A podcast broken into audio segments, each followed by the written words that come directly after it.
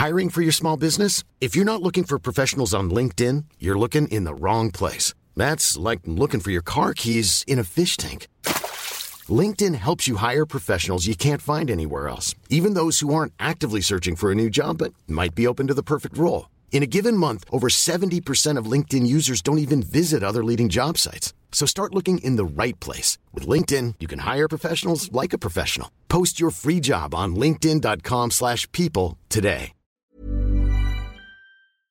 Ich habe nämlich in den 90ern komplett die Indie-90er verpasst. Ich habe die Indie-90er erst in den Nullern gehört. Ja. Afghan Wigs und, und Lemonheads und so, Und das habe ich alles Youth erst in den Nullern gehört. Sonic Ja. Youth eigentlich Ja. habe ich mich Ja. auch erst richtig in den Ja. Nullern mit beschäftigt. Und wenn ich die ganze Zeit, obwohl ich immer wusste, dass die coolste Sau unter dem Planeten Ja. ist, eigentlich, Ja.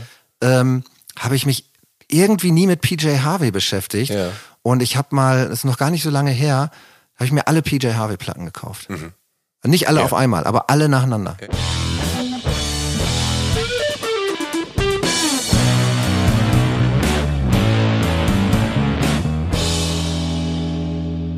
Hallo und herzlich willkommen zu Der Soundtrack meines Lebens. Ich bin Jan Schwarzkamp und ich werde euch in diesem Podcast auf eine musikalische Reise mitnehmen. Eine durch das tönende und klingende Leben meiner Gäste. Mal nerdig, mal erhellend, immer persönlich. Ein Austausch über Popkultur im Allgemeinen und ein Blick aufs Leben durch die Linse der Musik im Speziellen. Viel Spaß mit der folgenden Episode. Herzlich willkommen zum Podcast der Soundtrack meines Lebens. Heute zu Gast ist Thorsten Nagel Nagelschmidt. Und geboren wurde Thorsten Nagelschmidt, den meisten nennen ihn eigentlich seit fast 30 Jahren alle Nagel, am 5. Juni 1976 in Rheine im Münsterland. Und genau dorthin, also nach Münster, verschlägt es ihn Anfang der Nullerjahre. Seit knapp 15 Jahren oder so lebt er nun schon in Berlin. Und bekannt geworden ist Nagel vor allem als Sänger, vornehmlicher Texter und Gitarrist der Deutsch-Punk-Band Muff Potter. Die existieren von 1993 bis 2009, kommen 2018 live aber zurück und bringen 2022 ihre neunte LP bei aller Liebe nach 13 Jahren Albumpause raus. Bereits Mitte der 90er betätigt sich Nagel als Autor für das Fanzine Wasted Paper, beziehungsweise ist Herausgeber. Sein Romandebüt Wo die wilden Maden graben erscheint 2007. Seitdem folgen mit Was kostet die Welt, Drive-by-Shots, Der Abfall der Herzen und zuletzt Arbeit vier weitere Bücher zwischen Roman und Kurzgeschichtensammlung. 2011, da betreibt er kurzzeitig die Punkband Blood Robots in Berlin. 2012 gründet er eine Band unter seinem Spitznamen Nagel. Wobei ich gar nicht so genau weiß, ob er dieser Tage nicht lieber Thorsten Nagelschmidt genannt werden wollen würde. Denn aus dem Punk von eins ist längst ein seriöser, anzugtragender Tausendsasser geworden. Und jetzt freue ich mich, ihn hier in meinem Wohnzimmer für der Soundtrack meines Lebens willkommen zu heißen. Schön, dass du da bist. Thorsten Nagelschmidt. Ja, danke.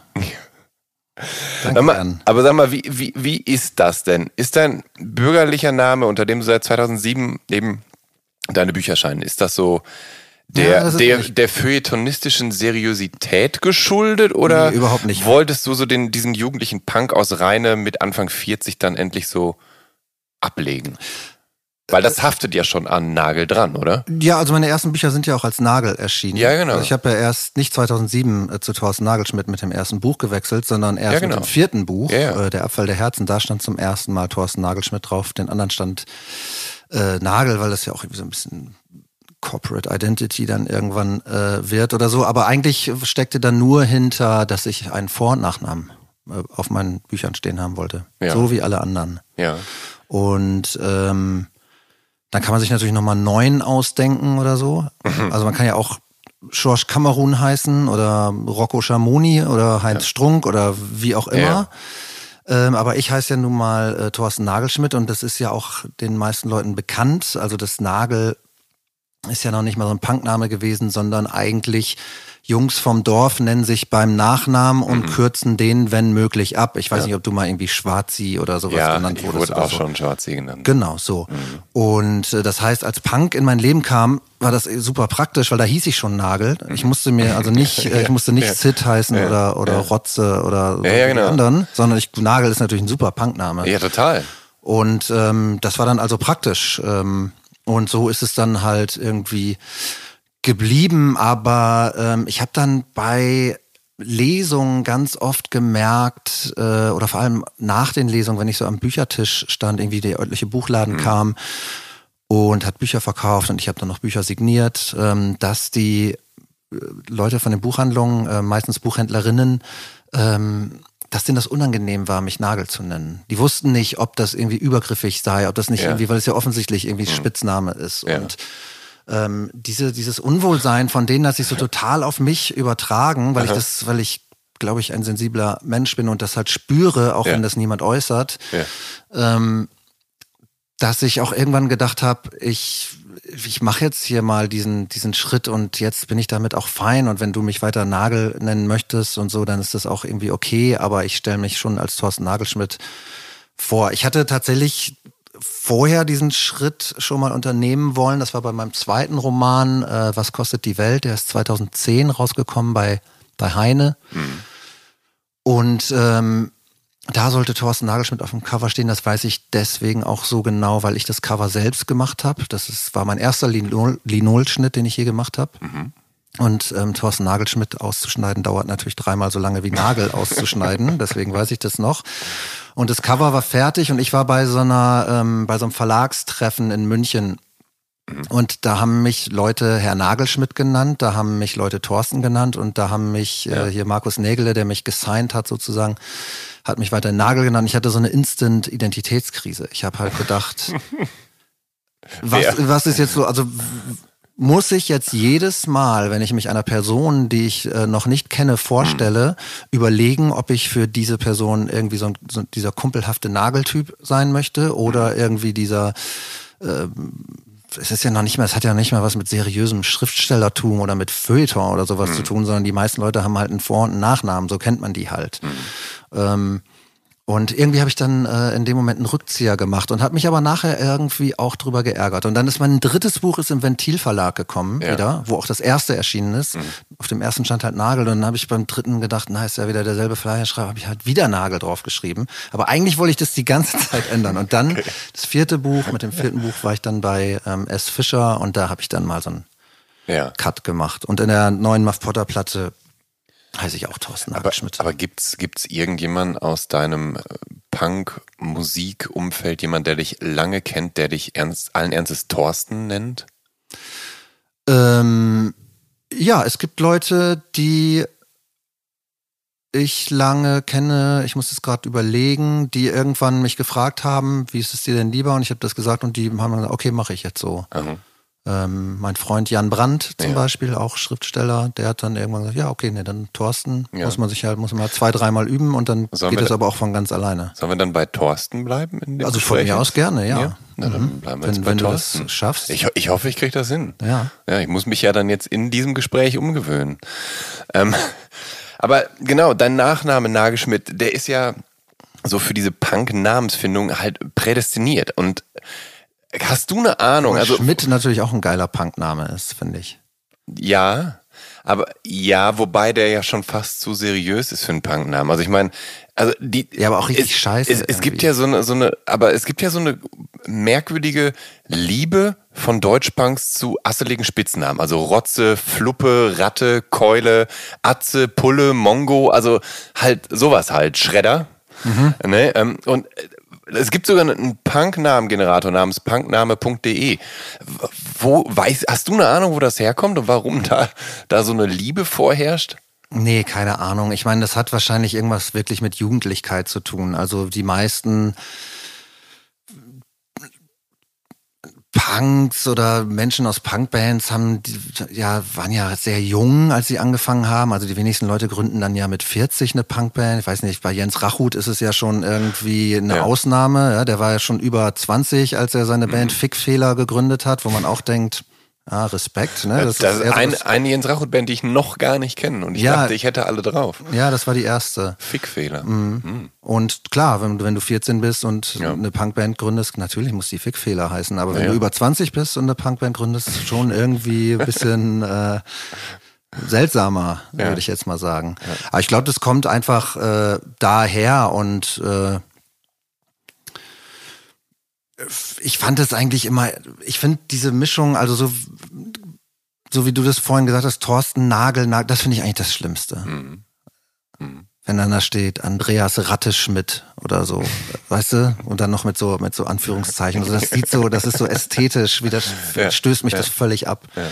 So, deswegen sollte man entweder das eine oder das andere mhm. machen. Bei Wikipedia ist es bei mir auch so. Thorsten, du bist 1976 in Rheine geboren. Das ist nach Münster die zweitgrößte Stadt im Münsterland, also quasi High-Class-Provinz, wenn man so will. Ähm, mit welcher Musik wurde der kleine Rheinenser Thorsten Nagelschmidt im Elternhaus beschallt?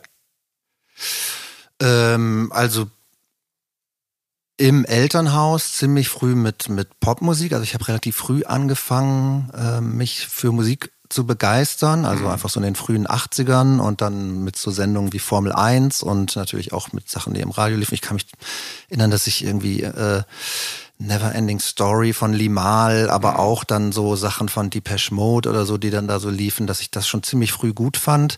Meine Eltern, die Musik meiner Eltern fand ich nicht gut, also auch schon vor Punk nicht, war das irgendwie so völlig klar, dass man ja was Eigenes möchte. Also äh, deswegen Pop einfach. Ne? Pop, das ist irgendwas, was die Eltern so nicht verstehen oder wofür die einfach zu alt sind. Das stimmt natürlich heute so nicht mehr, aber mhm. damals ging das halt noch.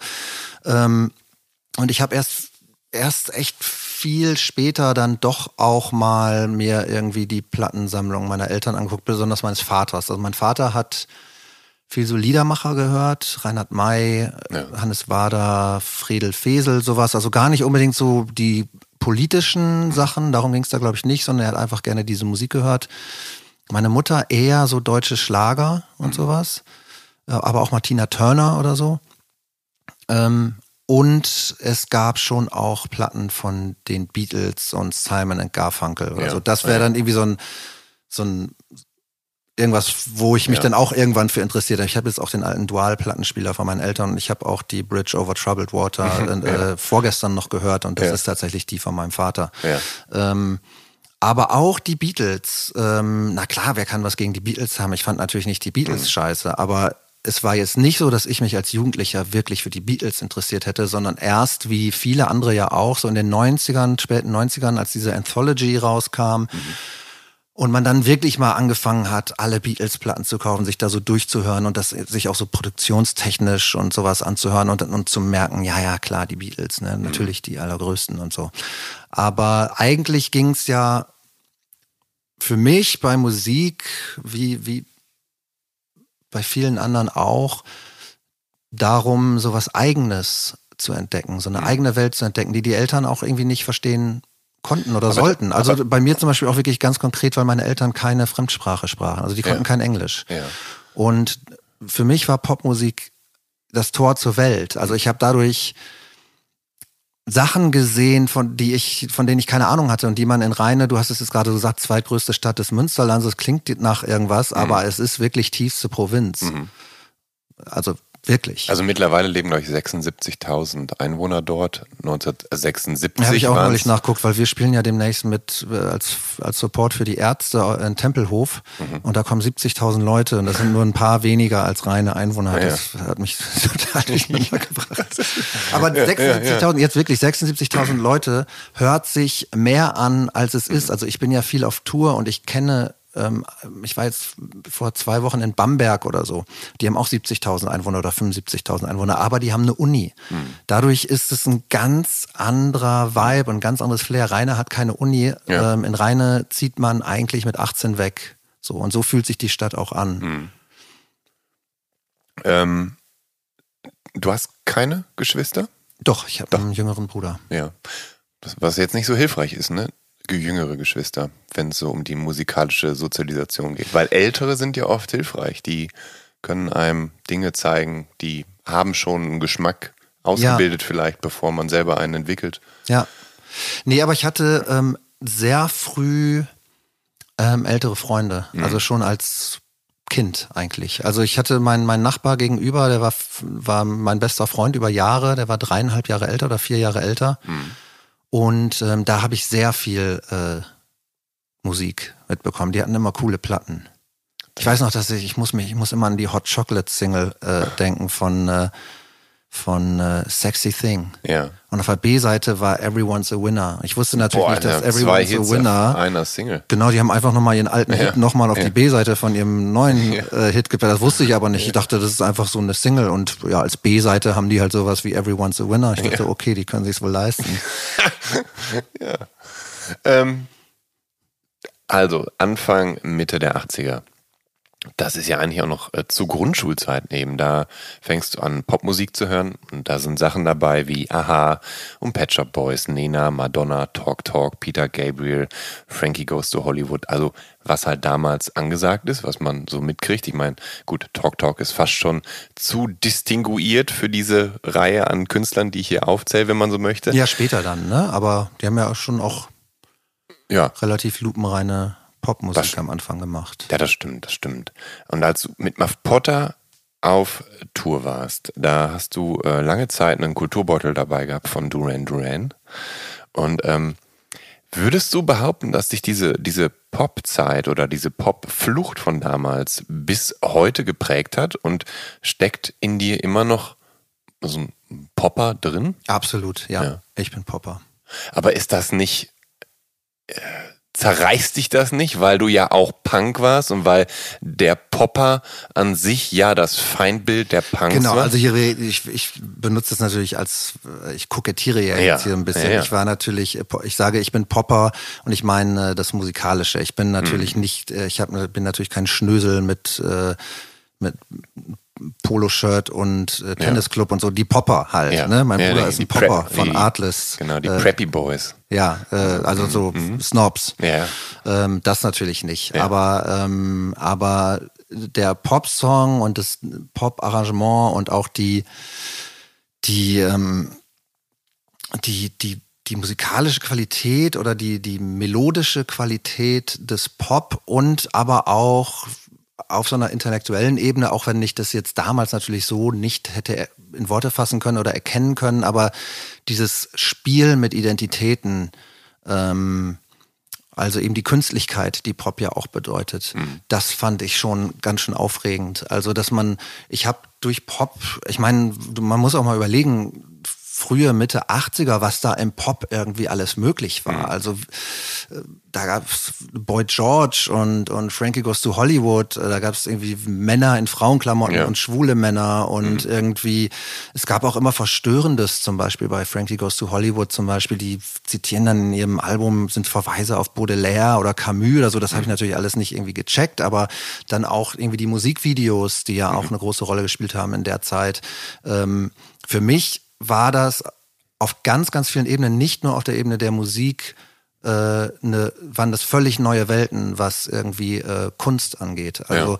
auch Literatur, bildende Kunst, Fotografie und so. Ich habe das alles durch äh, äh, Popplatten ist mir das ins Haus gekommen, weil wir sind jetzt irgendwie von meiner Familie aus jetzt nicht ins Theater gegangen oder nicht auf Lesung gegangen und auch nicht weit gereist oder Ja. sowas. Äh, Und alles, was da irgendwie reinkam, kam über die Musik. Gab es in Rheine überhaupt so Orte, wo du hingehen konntest, wo, keine Ahnung, gab es ein gescheites Jugendzentrum, wo du halt ein gewisses Freizeitangebot gefunden hast? Ja, es gab das eine Jugendzentrum, das Hans-Niermann-Haus, wo wir ja auch über acht oder neun Jahre dann Konzerte veranstaltet haben.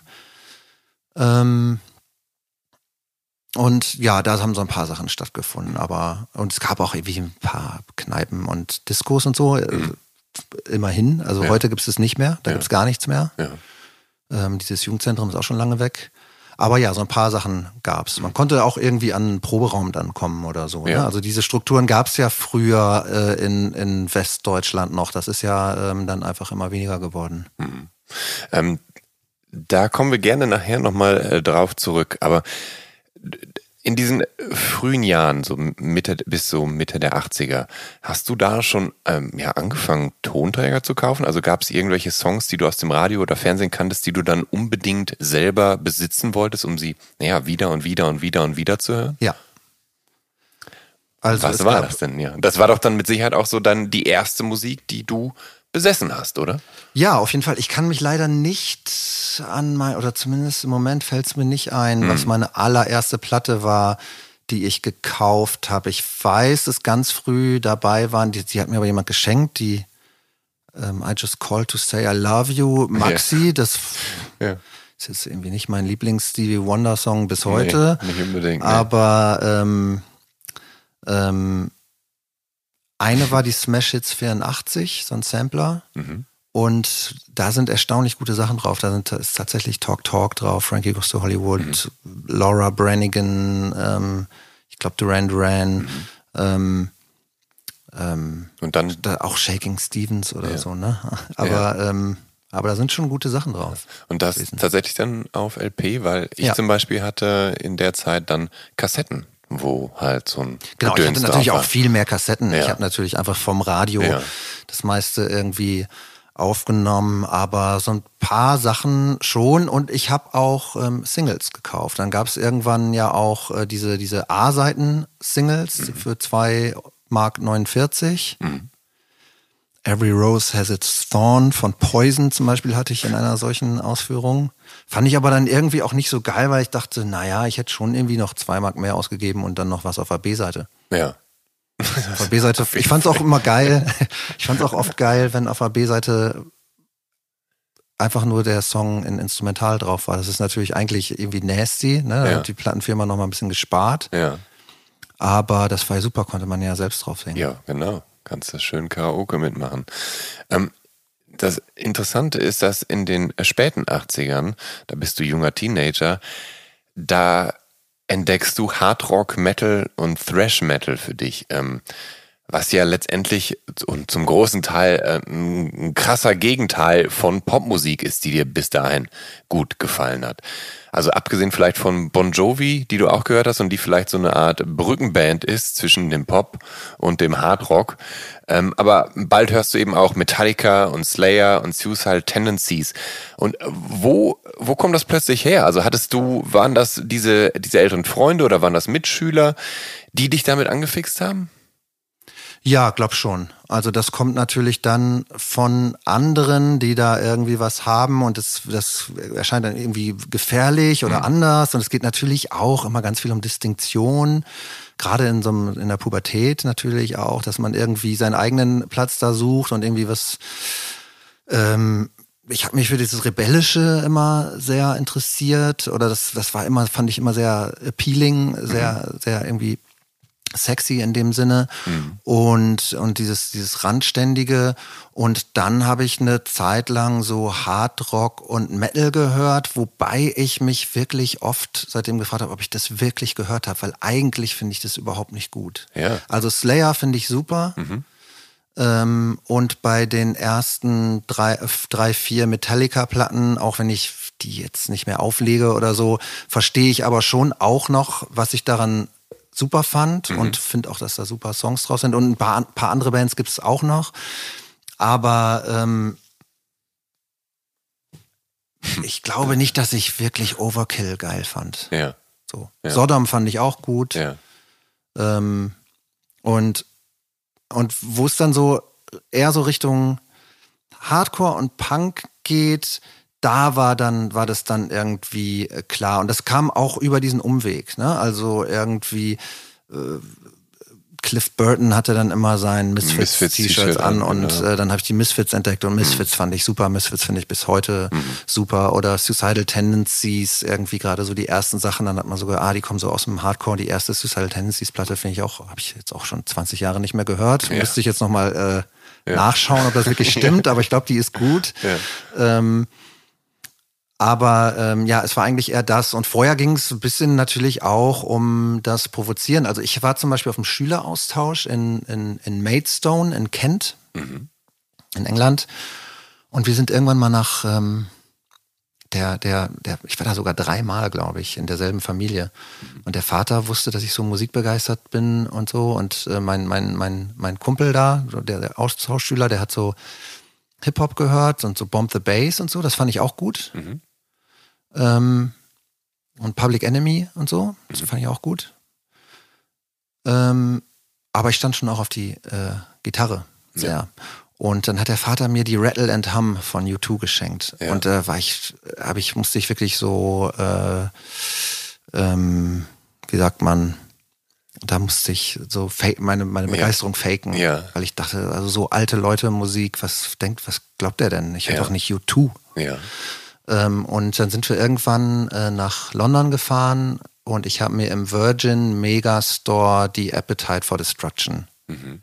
gekauft. Mit dem Originalcover, mit diesem Alien äh, und der äh, Frau, die da die eventuell da auf der, äh, auf, ja, vergewaltigt oder wie auch immer. Mhm. Äh, so weit hat man da irgendwie nicht gedacht, sondern mhm. nur, uh, nackte Frau und irgendwie ein furchteinflößendes ja. Alien. Und die habe ich äh, nach Hause in mein Kinderzimmer geschmuggelt. Und das war das Geilste. Und ja. das hat mich angefixt, weil ich dachte, das soll meine Mutter nicht sehen. Das mhm. ist nur für mich. Das ist mhm. irgendwie, ähm, das ist nichts für die Erwachsenen. Mhm. So. Und das fand ich aufregend. Und das ist äh, ja auch eine super Platte. Warst du ein rebellisches Kind? Hatten deine Eltern es schwer mit dir? Hast du, also warst du, warst du frech? Hast du, keine Ahnung, warst du unordentlich? Nee, ich war so ähm, später ja, ähm, also so mit, ja, doch, eigentlich schon. Aber so als kleines Kind war ich eher so ein Loner. Mhm. Also ich war ähm, tatsächlich der einzige Junge äh, in der Grundschule, der nicht im Fußballverein war in meiner Klasse und ich mhm. habe immer mit den Mädchen rumgehangen. Mhm. Und das galt als total uncool. Mhm. Ähm, ich habe mich immer gut mit den Mädchen verstanden und das, also noch bevor man irgendwie Libido hat. So. Ja, ja, ja. Und das galt überhaupt nicht als cool. Und da war ich mehr so, war ich so ein Außenseiter. Und ähm, dann, als, äh, als es einen Schulwechsel gab, als ich aufs Gymnasium gekommen bin, habe ich, also ich, mir war das auch bewusst. Hm. Mir war das auch bewusst, dass ich ja. keine Freunde habe. Hm. Und da habe ich gedacht, richtig äh, aktiv äh, den Plan gefasst, ich bin jetzt auf einer neuen Schule, da kennt mich kaum jemand, also mhm. außer den zwei, drei anderen, die da jetzt auch noch ja. hingehen. Da kann ich ganz von null wieder anfangen und ich mache das jetzt ganz anders. Ich bin jetzt ein harter Typ. Mhm. Ich mache jetzt so auf hart. Mhm. Und ähm, das hat überhaupt nicht zu mir gepasst.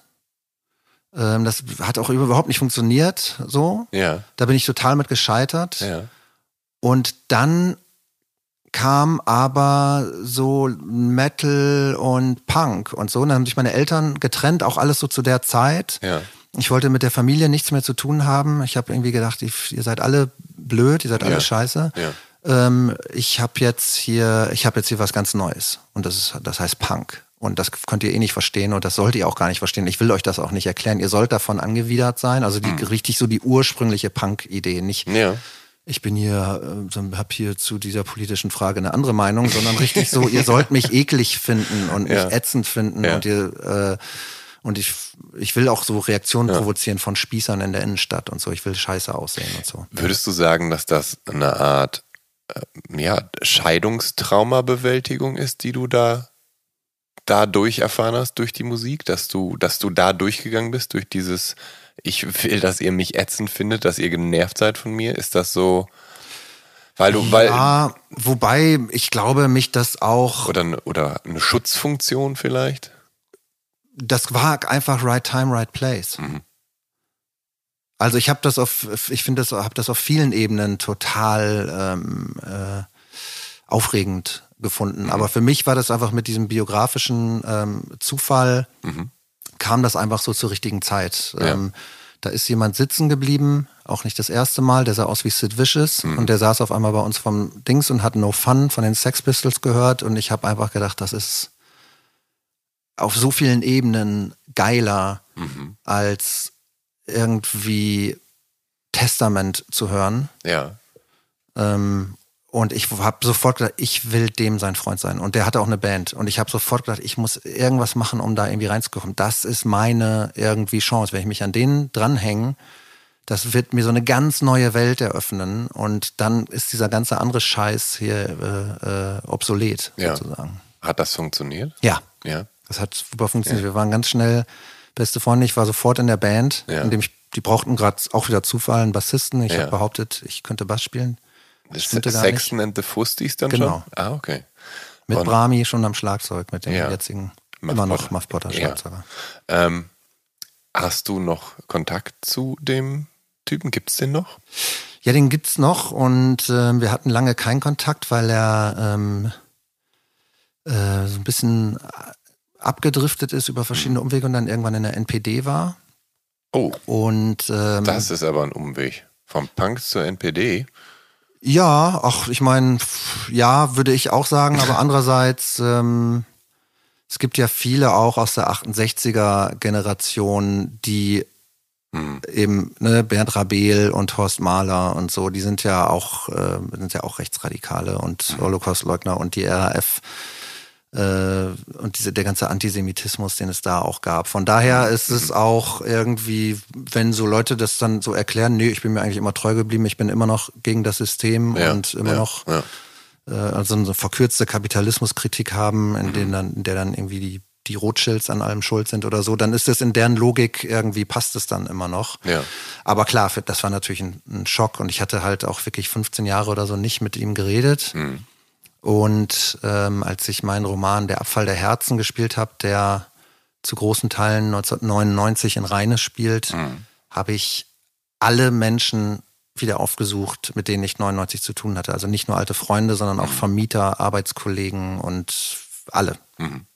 Und äh, da war er auch dabei und ist auch jetzt, äh, also hat sich auch einiges, einiges getan. So. Aber der war, also wenn wir über musikalische Sozialisation sprechen, dann wird der noch ganz oft erwähnt werden, weil der mhm. unfassbar wichtig für mich war. Ja.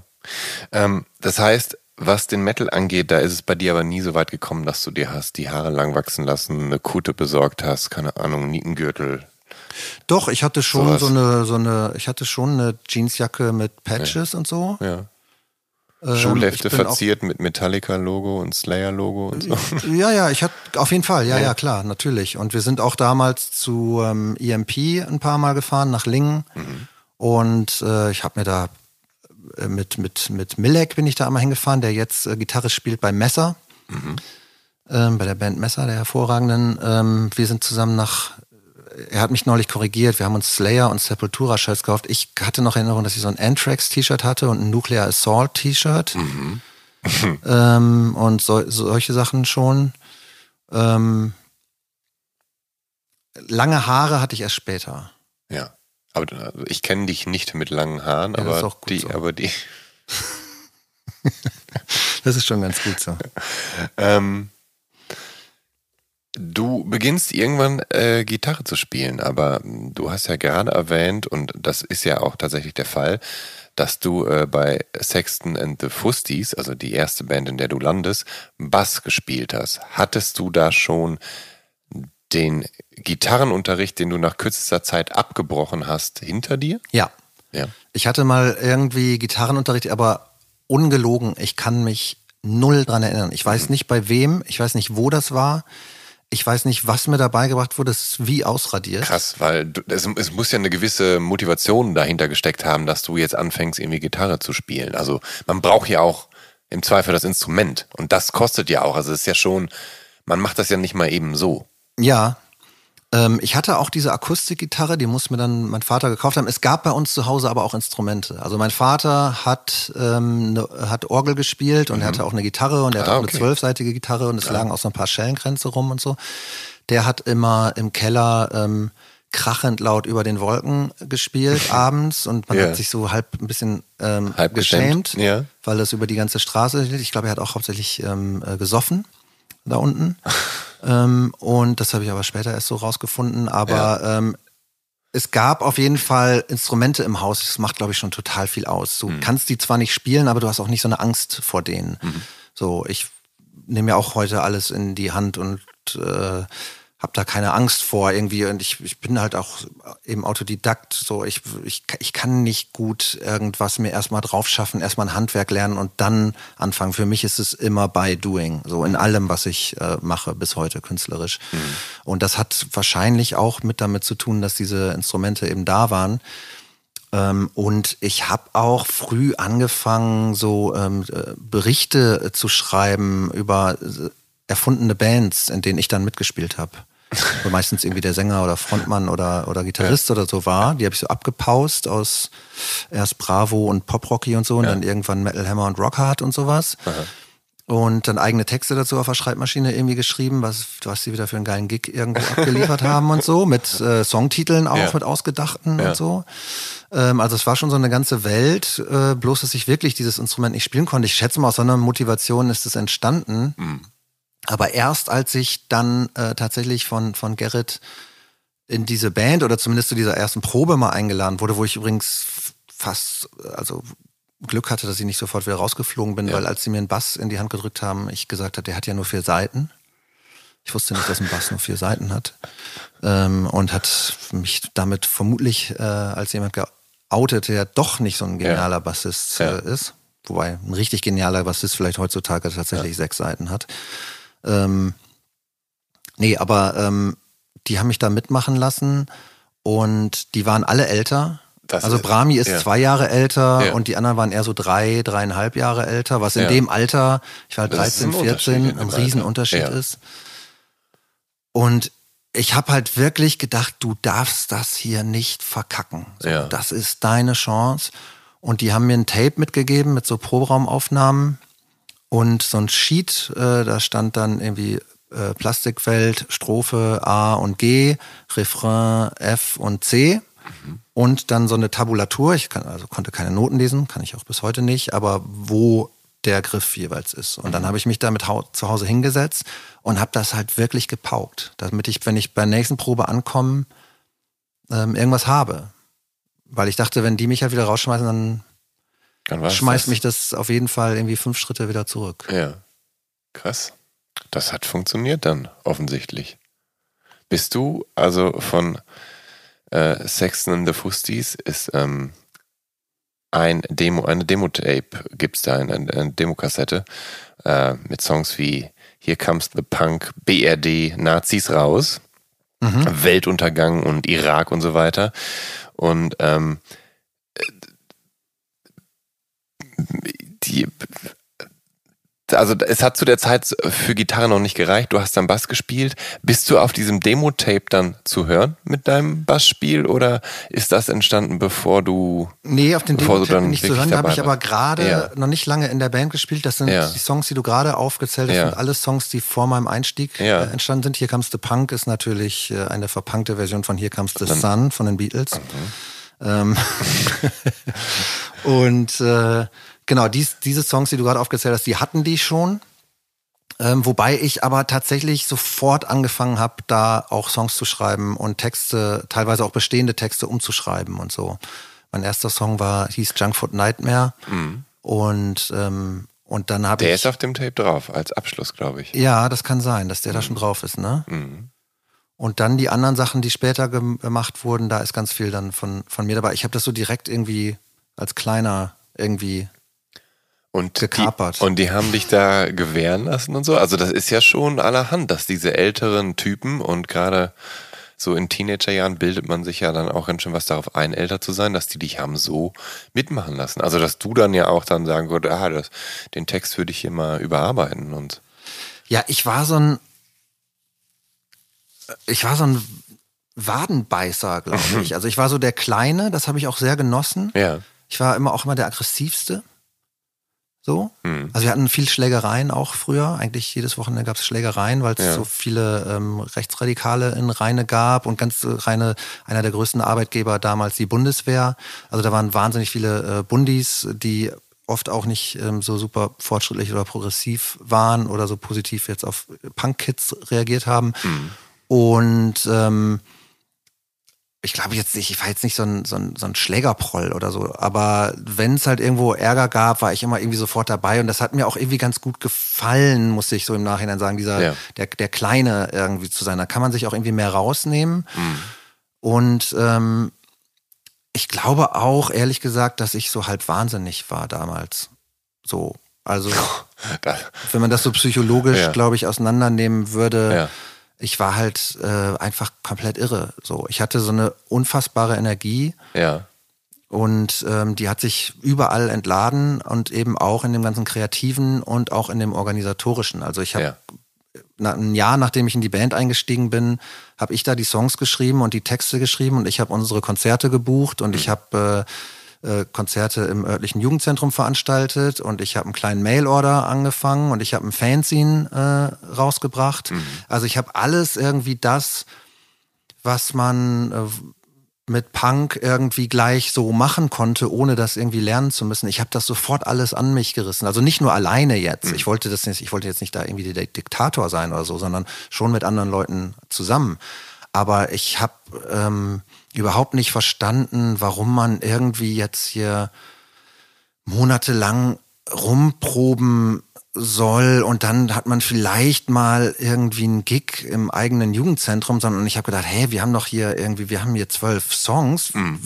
man kann doch jetzt mal da anrufen und dann kann man auch mal äh, in Paderborn spielen. Oder ja, ja, ja, Also dieses Machen einfach, so dieses nicht irgendwie warten und irgendwie gucken, dass man irgendwie gut wird mhm. äh, und irgendwie so verschimmeln, weil das hat man ja auch so viel gesehen, das kennen wir ja alle. Es gab ja alle überall in jeder kleinen Stadt diese, diese Bands, die viel besser spielen konnten und die haben dann vielleicht auch belächelt und im Musikladen, wenn man da seine Seiten gekauft hat, wurde man auch nur belächelt, weil die ganzen Bluesrocker da standen und alle irgendwie geil zocken konnten, aber die standen auch immer nur im Musikladen und haben davon geredet. Die haben das halt nicht wirklich gemacht und wir ja. sind irgendwie sofort nach Zollenroda oder so gefahren. Und das, da, einfach dieser, ich glaube, ja. diese, diese Energie, die da freigesetzt wurde, das war bei mir ganz schnell so, dass ich da so vorgeprescht bin.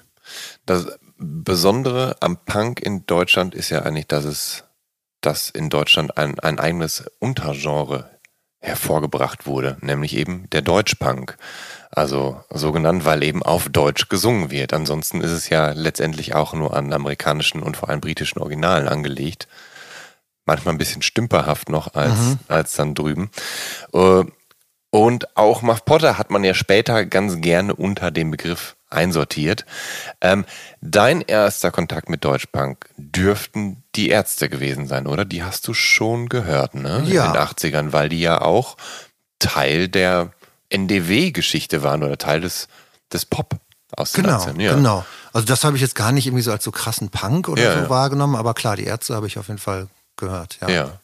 Ähm, aber würdest du sagen, also würdest du so weit gehen, dass du sagst, dass die dir die Tür zum Punk oder zum deutschsprachigen Punk eröffnet haben? Oder hast du da gar nichts das so auseinander dividiert und du hast halt bei deinem Kumpel eben die Sex Pistols gehört und dachtest, das ist geil und äh, weil es Englisch noch nicht gut genug war, habt ihr halt auf Deutsch getextet. Ja, eher, eher das Letztere. Ja. So. Und dann gab es ja auch ähm, schon auch gute Deutschpunk-Bands. Also es gab wahrscheinlich auch schlechte Deutschpunk-Bands, die hm. wir damals gut fanden, die man jetzt heute nicht mehr so stark findet oder so. Ja. Aber ähm, es gibt auch es gibt auch Deutsch-Punk-Bands, die ich immer noch gut finde. Middle Class Fantasies ist so eine, ist eine Band, die super sind. Mhm. A und P fand ich, finde ich immer noch sehr gut. Und diese ganzen Sachen, ähm, auch ein paar Sachen von Slime finde ich noch gut. Aber man hat natürlich auch Daily Terror und Hass und sowas alles auch irgendwie gehört. Ja. Äh, aber was ich auch interessant fand, war, wir haben immer uns hat, wir haben uns sehr für Hardcore interessiert. Mhm. Und das hat so eine Weile gebraucht, bis wir gecheckt haben, das, was wir Hardcore nennen, heißt in den USA Punk. Mhm. Also für uns war Black Flag eine Hardcore-Band. Ja. Aber in den USA ist es eine Punkband. Mhm. Oder auch so äh, Sachen wie Born Against oder so. Mhm. Das war für uns Hardcore, weil das auch eine ganz andere Szene war. Also die, die, die Punks in Deutschland, die aussahen wie Punks, die haben ja nicht Born Against gehört, sondern nee. die haben viel irgendwie äh, ja. schlechtere Musik meistens ja, gehört. Ja, äh, irgendwie Schlachtrufe BRD oder sowas. ne? so. Genau. Und ähm, die Sachen, die wir irgendwie so, so die Wiesmann immer so ganz viel auch angeschleppt hat auf irgendwelchen Seven Inches, äh, so dass. Erklär mal ganz kurz bitte, wer Wiesmann ist. Wiesmann ist äh, ein langjähriger Freund und Wegbegleiter auch von Muff Potter. Ja. Ähm, mit dem habe ich äh, damals das Wasted Paper gegründet, Anfang der 90er, unser Fanzine, mhm. was es dann noch acht Jahre lang gab auch zwei Jahre älter als ich und hat einfach vieles so rangebracht, hat auch viel so Straight Edge Hardcore damals gehört, war auch Straight Edge zu der Zeit. Hatte eine Band namens Völkermord, wenn ich mich nicht irre. Genau, erst hatte er noch die Band AIDS Days. ja. Äh, Wiesmann hat übrigens auch ganz am Anfang mal bei den ja. Sextons gespielt, vor mhm. mir, bis die sich zerstritten haben, weil sie gemeinsam eine Telefonzelle angezündet haben und der eine hat den anderen verpfiffen und dann oh. waren die zerstritten. ähm, so mal ganz kurz im Abriss. Ähm, also der galt da in den Kreisen nicht so als wohlgelitten, obwohl er nicht ja. der war, der verpfiffen hat. Ja. Muss, ich, muss ich dazu sagen. ähm, und mit denen ich, den ich dann kennengelernt habe Mhm. äh, eben und der auch total einflussreich für mich war. Ja. Weil er einfach war, der war immer schon so ein paar Schritte weiter bei ganz vielen Sachen. Ups. ähm, wie lang ging das eigentlich gut mit äh, Saxon and the Fusties? Also da, die Band gilt gemeinhin als Schülerband, weil ich glaube, das waren alle Mitglieder in der Band auf der gleichen Schule und durfte die dann idealerweise im Schulkeller irgendwie proben oder überhaupt nicht. Nee, nee, nee, Also mit Schülerband hat Ja. das überhaupt nichts zu Ja, tun. ja. Also bei Schülerband denke ich an was ganz anderes. Okay. Gut. Also das gut, weil das steht tatsächlich so im Internet, dass das eine Wahrscheinlich, Weil Schülerband. wir alle zur Schule Ja. gingen zu der Ja, Zeit. ja. An.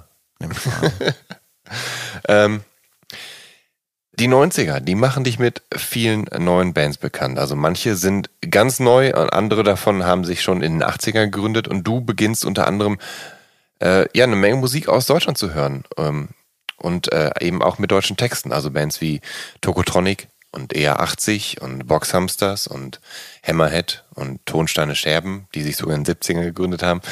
But Alive und Dackelblut. Also das sind so, glaube ich, die Deutschpunk-Bands, die du dann gerne gehört hast. Ne? Also eben nicht Kassierer, Lokalmatadore, Popper Klopper oder sowas. Ruhrpott-Kanaken fand ich auch geil. Finde ich auch heute noch gut. Also die kenne ich gar nicht, die ruhrpott Die sind super. Die ersten beiden Ruhrpott-Kanaken-Singles sind super. Ja, okay. Aber das, das heißt, ähm, das waren so die, die Bands äh, mit deutschen Texten, die einen Reiz auf dich ausgeübt haben, ne? wo du dachtest, das, das, das ist geil. Ja, also ich glaube, ähm, ich habe wirklich, also jetzt noch mehr als früher, aber ich habe immer sehr viel unterschiedliche Musik gehört und fand das meiste aus jedem Genre oder Subgenre oder Subsubgenre nicht gut, aber ein paar Sachen dann gut. Ja, Ähm, und die habe ich dann auch verehrt. ja, Und ich finde auch bis heute die meisten Bands, die wie eher 80 klingen, äh, grauenhaft, aber eher 80 finde ich gut. Oder ich habe nie New School Hardcore wirklich gehört, aber Unbroken ist, finde ich, eine fantastische Band. So. Und so ging mir das mit ganz vielen ähm, Sachen eigentlich, so dass ich so mir überall so rausgeholt habe. Also ich habe auch, also die erste Blumfeld-Platte, sowas hat mich äh, völlig umgehauen. Sowas hatte ich noch nie gehört. Ich habe damals nicht mal darüber nachgedacht. Also heute wird ja niemand, äh, niemand würde jetzt sagen, dass es eine Punkband ist oder so. Ähm, aber für mich war das einfach rebellische und interessante Musik und ich habe mir das halt einfach überall rausgezogen, äh, Ja. was es da irgendwie gab. Und bei Punk war das schon ganz schnell so und bei Hardcore auch, dass man sich auch über ganz vieles schon lustig gemacht hat. Also im Wasted Paper ging das eigentlich ganz früh los. Das war ja auch irgendwann berüchtigt dafür, wenn man, dass man da halt verrissen wurde. So, also wir haben Platten zugeschickt bekommen und haben die alle nur fertig gemacht. Das fanden wir irgendwie auch, auch cool und lustig. Also nicht alles. Man, was wir gut fanden, haben wir schon auch gut besprochen. Aber ähm, das ging dann auch ganz schnell, dass, äh, dass das, was dann so irgendwie Mitte der 90er so als Deutschpunk galt, ähm, sag mal die, sag mal diese Deutschpunk-Labels, die es gab, AM, Vitaminepillen, und Impact Curves, Records ähm, und so, das fanden wir alles ja. grauenhaft. ja, Das war auch eine Zeit, wo das so metalig wurde. Da konnten die auch einmal alle spielen oder so. Oder hatten irgendwie fetteres Equipment und Ja. dann musste da auch mal ein Solo gespielt werden oder mal ein Metal-Riff oder so. Und das fand ich immer äh, grauenhaft. ja. Ähm, und bei Hardcore eigentlich genauso. Also auch vieles, ich habe auch nie äh, irgendwie, ich habe mich nie für Biohazard oder Sick of It All oder sowas interessiert. Aber ich habe mich schon für richtig derben, dreckigen, kaputten, crustigen Hardcore interessiert. Aber ich war auch sehr, mir war auch immer alles zu mainstreamig. Also Sick of It All, das war Ja. für mich Mainstream ja.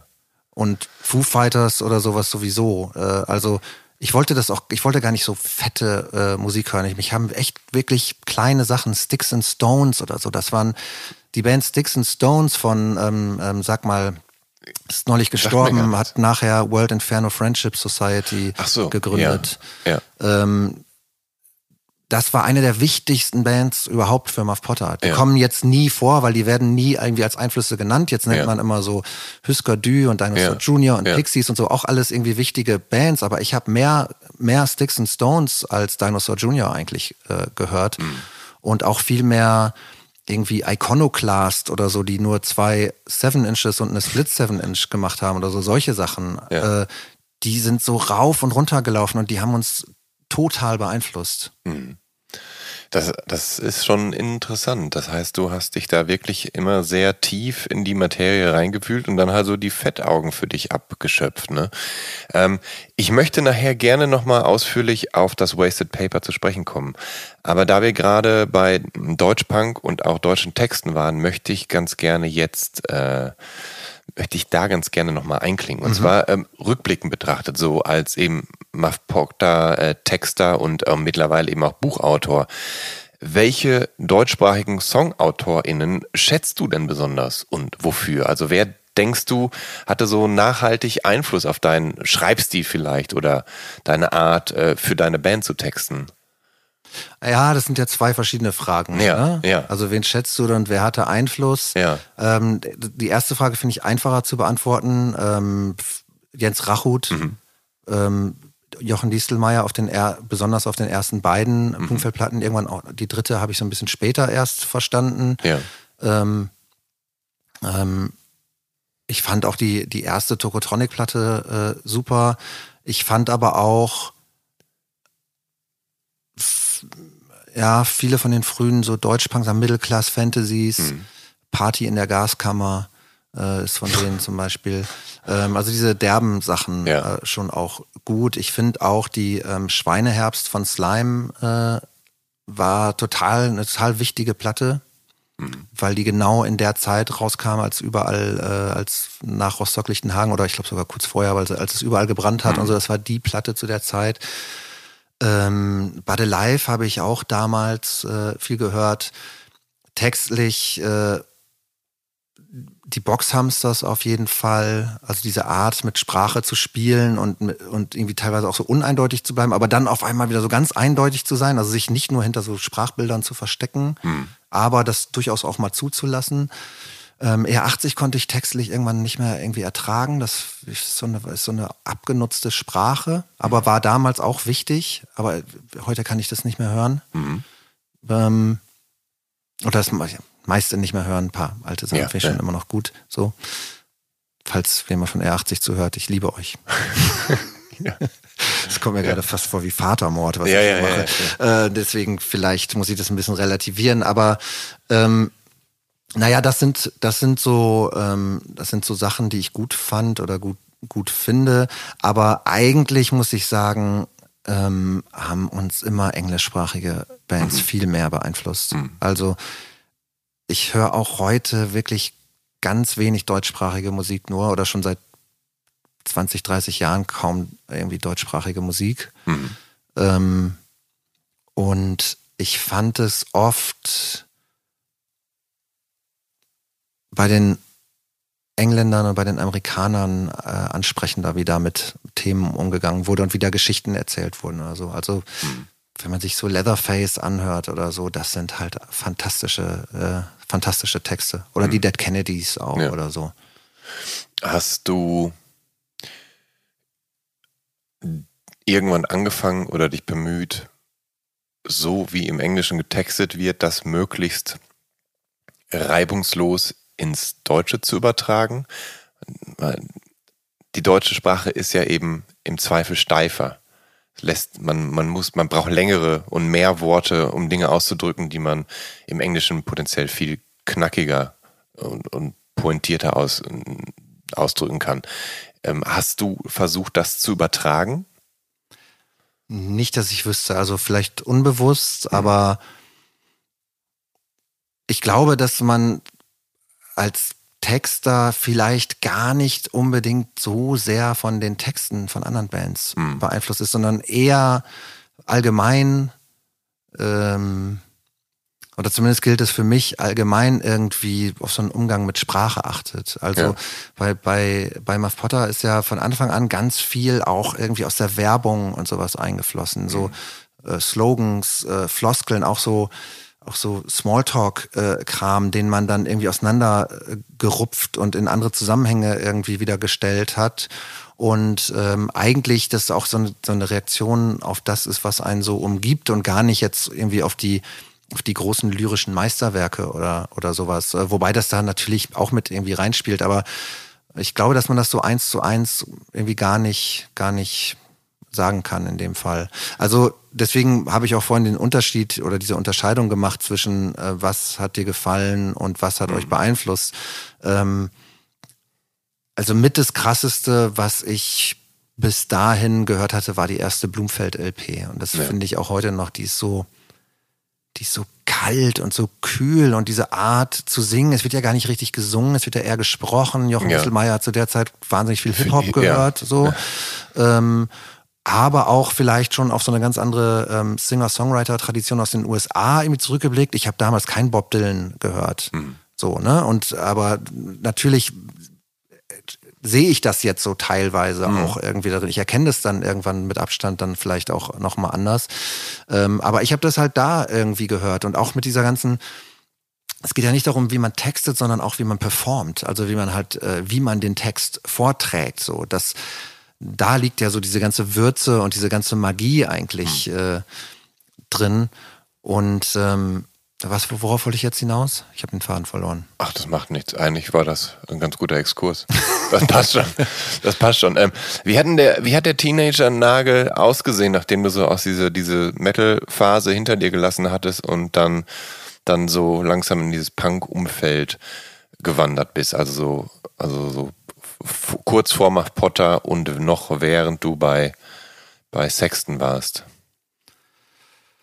Ähm, ich also hatte, darauf war ich sehr stolz, ich hatte so eine Art Springerstiefel, die hatte ich von meinem äh, Kumpel Hutan, äh, mhm. dessen, die waren, äh, die waren äh, Flüchtlinge aus dem Iran mhm. und sein Vater Bijan war mit diesen Stiefeln im Iran-Irak-Krieg äh, gewesen und hat mir Ach, äh, seine wow. Stiefel geschenkt, weil wir immer bei denen ja. gesoffen haben, ja. vorgeglüht.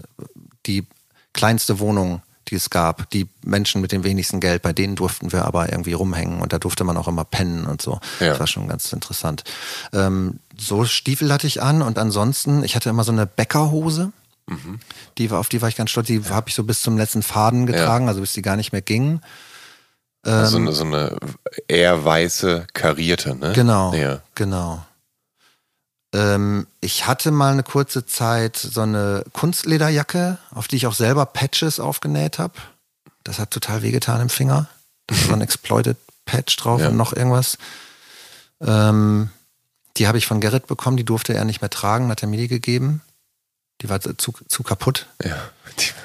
Ähm, dann habe ich äh, mal so, so eine Art Dreads gehabt, aber nicht so schöne Dreads, sondern so, so so, so schrottige, stinkende, halb geflochten und habe alles andere drumrum wegrasiert, dass ich nur noch so ein paar Dinger hatte. Und da bin ich mal in die Schule gekommen. Meine Deutschlehrerin hat, äh, hat mich gesehen, hat angefangen zu heulen. Das war mein größter Erfolg als Punk. Sie hat wirklich angefangen zu weinen. Das fand ich natürlich mega. Oh, ähm, das ist ja krass. Und dann hatten wir immer so komische abgeschnittene Billo-Pullover. Äh, ich hatte so einen äh, Mickey und Mini-Pullover. Ja. ja. Und ich hatte auch so einen RAF-Pullover mit dem RAF-Logo mhm. drauf. Hm. Waren, wie fanden deine Eltern das? Die waren angepisst oder die dachten, Alter, was ist mit unserem Sohn los? Ja, die fanden das nicht so gut. Nee. Aber hm. die haben irgendwie auch relativ, ich habe dann auch so gesagt, ich komme jetzt nicht mehr nach Hause zu irgendeiner Uhrzeit und so. Und hm. ich bin damit eigentlich relativ durchgekommen. Hm. Weil ich glaube, da war nichts mehr zu machen. Ja. Gibt's ist irgendwann, gab es irgendwann eine Versöhnung? Äh, ja, nicht so diese eine Versöhnung, aber ich verstehe mich sehr gut mit meiner Mutter ja. und ähm, die ist, glaube ich, wäre wär über alles froh, was ich jetzt mache, weil sie halt dachte, das geht so richtig äh, schief. Ja. Und ist dann, dafür ist es jetzt ja doch ja. alles ganz okay. Ja, ja, ja. ja, ja.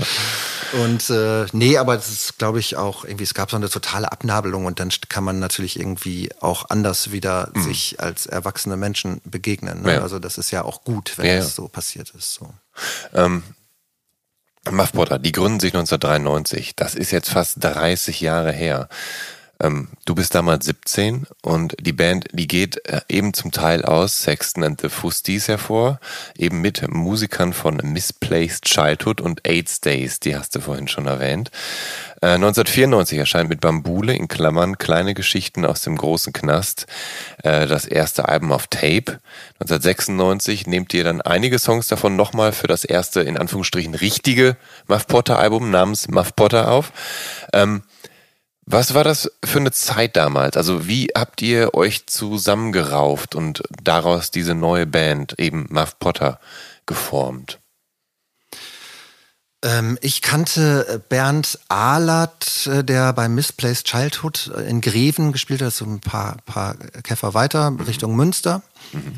Ähm, und der wir hatten so ein paar gemeinsame, gemeinsame Bands, die wir gut fanden, so äh, R80 und, und Boxhamsters und No Twist. No mhm. Twist auch eine ja. ganz wichtige Band für uns immer gewesen, in allen Phasen eigentlich. Ja, vor allem äh, Menschen, die eher so die No Twist ab Neon Gold oder so kennen, muss man ja vielleicht dazu sagen, auf der ersten No Twist Platte klingen No Twist wie eine Mischung aus Biohazard und Dinosaur Junior, ne? Also, also eigentlich ein total abgefahrener mhm. Mix. Mhm. Aber ja. Ja, ja. Und, und Neil Young. Und Neil Young, ja, ja, genau. So Double Bass mit Neil Young Stimme mhm. und Metal Riffs. Die also zweite ja noch irgendwie metaliger ist als die erste, ne? Die erste ist noch die zweite, melodischer. Die zweite, ist das die Nuke, die ja. zweite?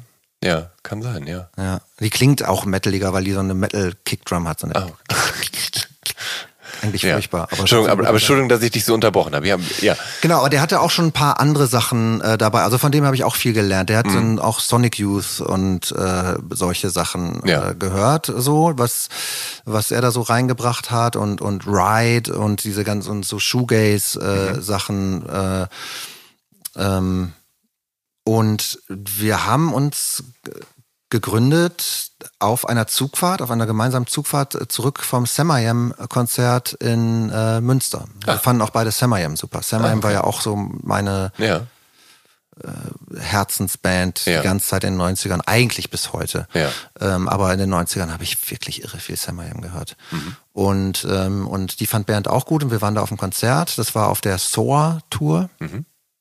Ähm, ich, wahrscheinlich 93 oder 92, 93.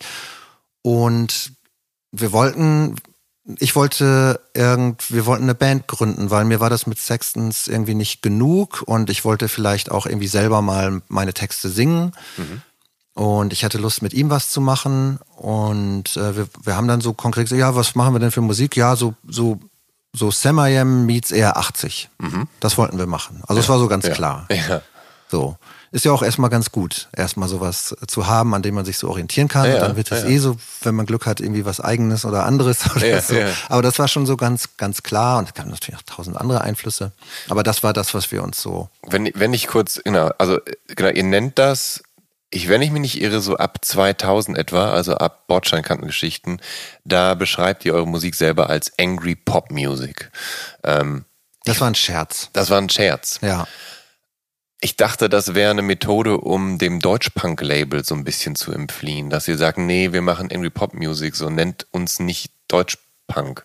Oder ja, so. Ja, vielleicht auch, aber eigentlich war es eher so ein, so ein sich lustig machen über diese ganzen Subgenres, ja. die, da so, die da so gebildet wurden. Was? Ja. Nein, wir, bist du bescheuert? Wir spielen doch keinen Hardcore-Punk, wir spielen Punk-Hardcore.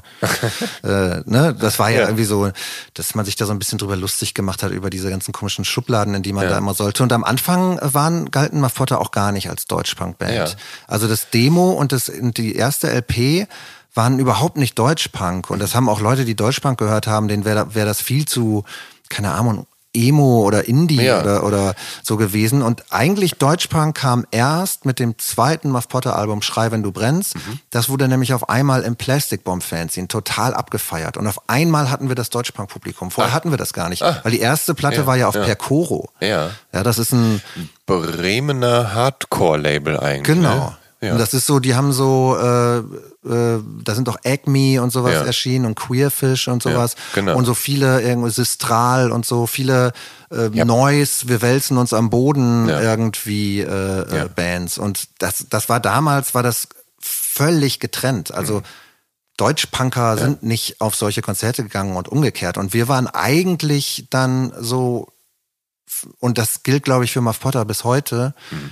Wir waren von Anfang an völlig zwischen den Stühlen. Also irgendwie hätten wir, hätte man uns auch irgendwie zur Hamburger Schule, da gab es Bezüge, mhm. Deutschpunk auf jeden Fall auch, Hardcore auch, auch das, was irgendwie zu der Zeit irgendwie Emo-Core äh, hieß, was ja, ja was ganz ja. anderes war, als was dann irgendwie ab den frühen Nullern, ne? So absolut, ja, ja, absolut. Eher so Fugazi, ja, Rides of Spring, genau. Discord, diese. Sunny Day Real Estate. Genau, sowas fanden wir ja mhm. auch super. Das sind ja alles Bands, die wir super fanden. Nation of Ulysses habe ich verehrt. Mhm.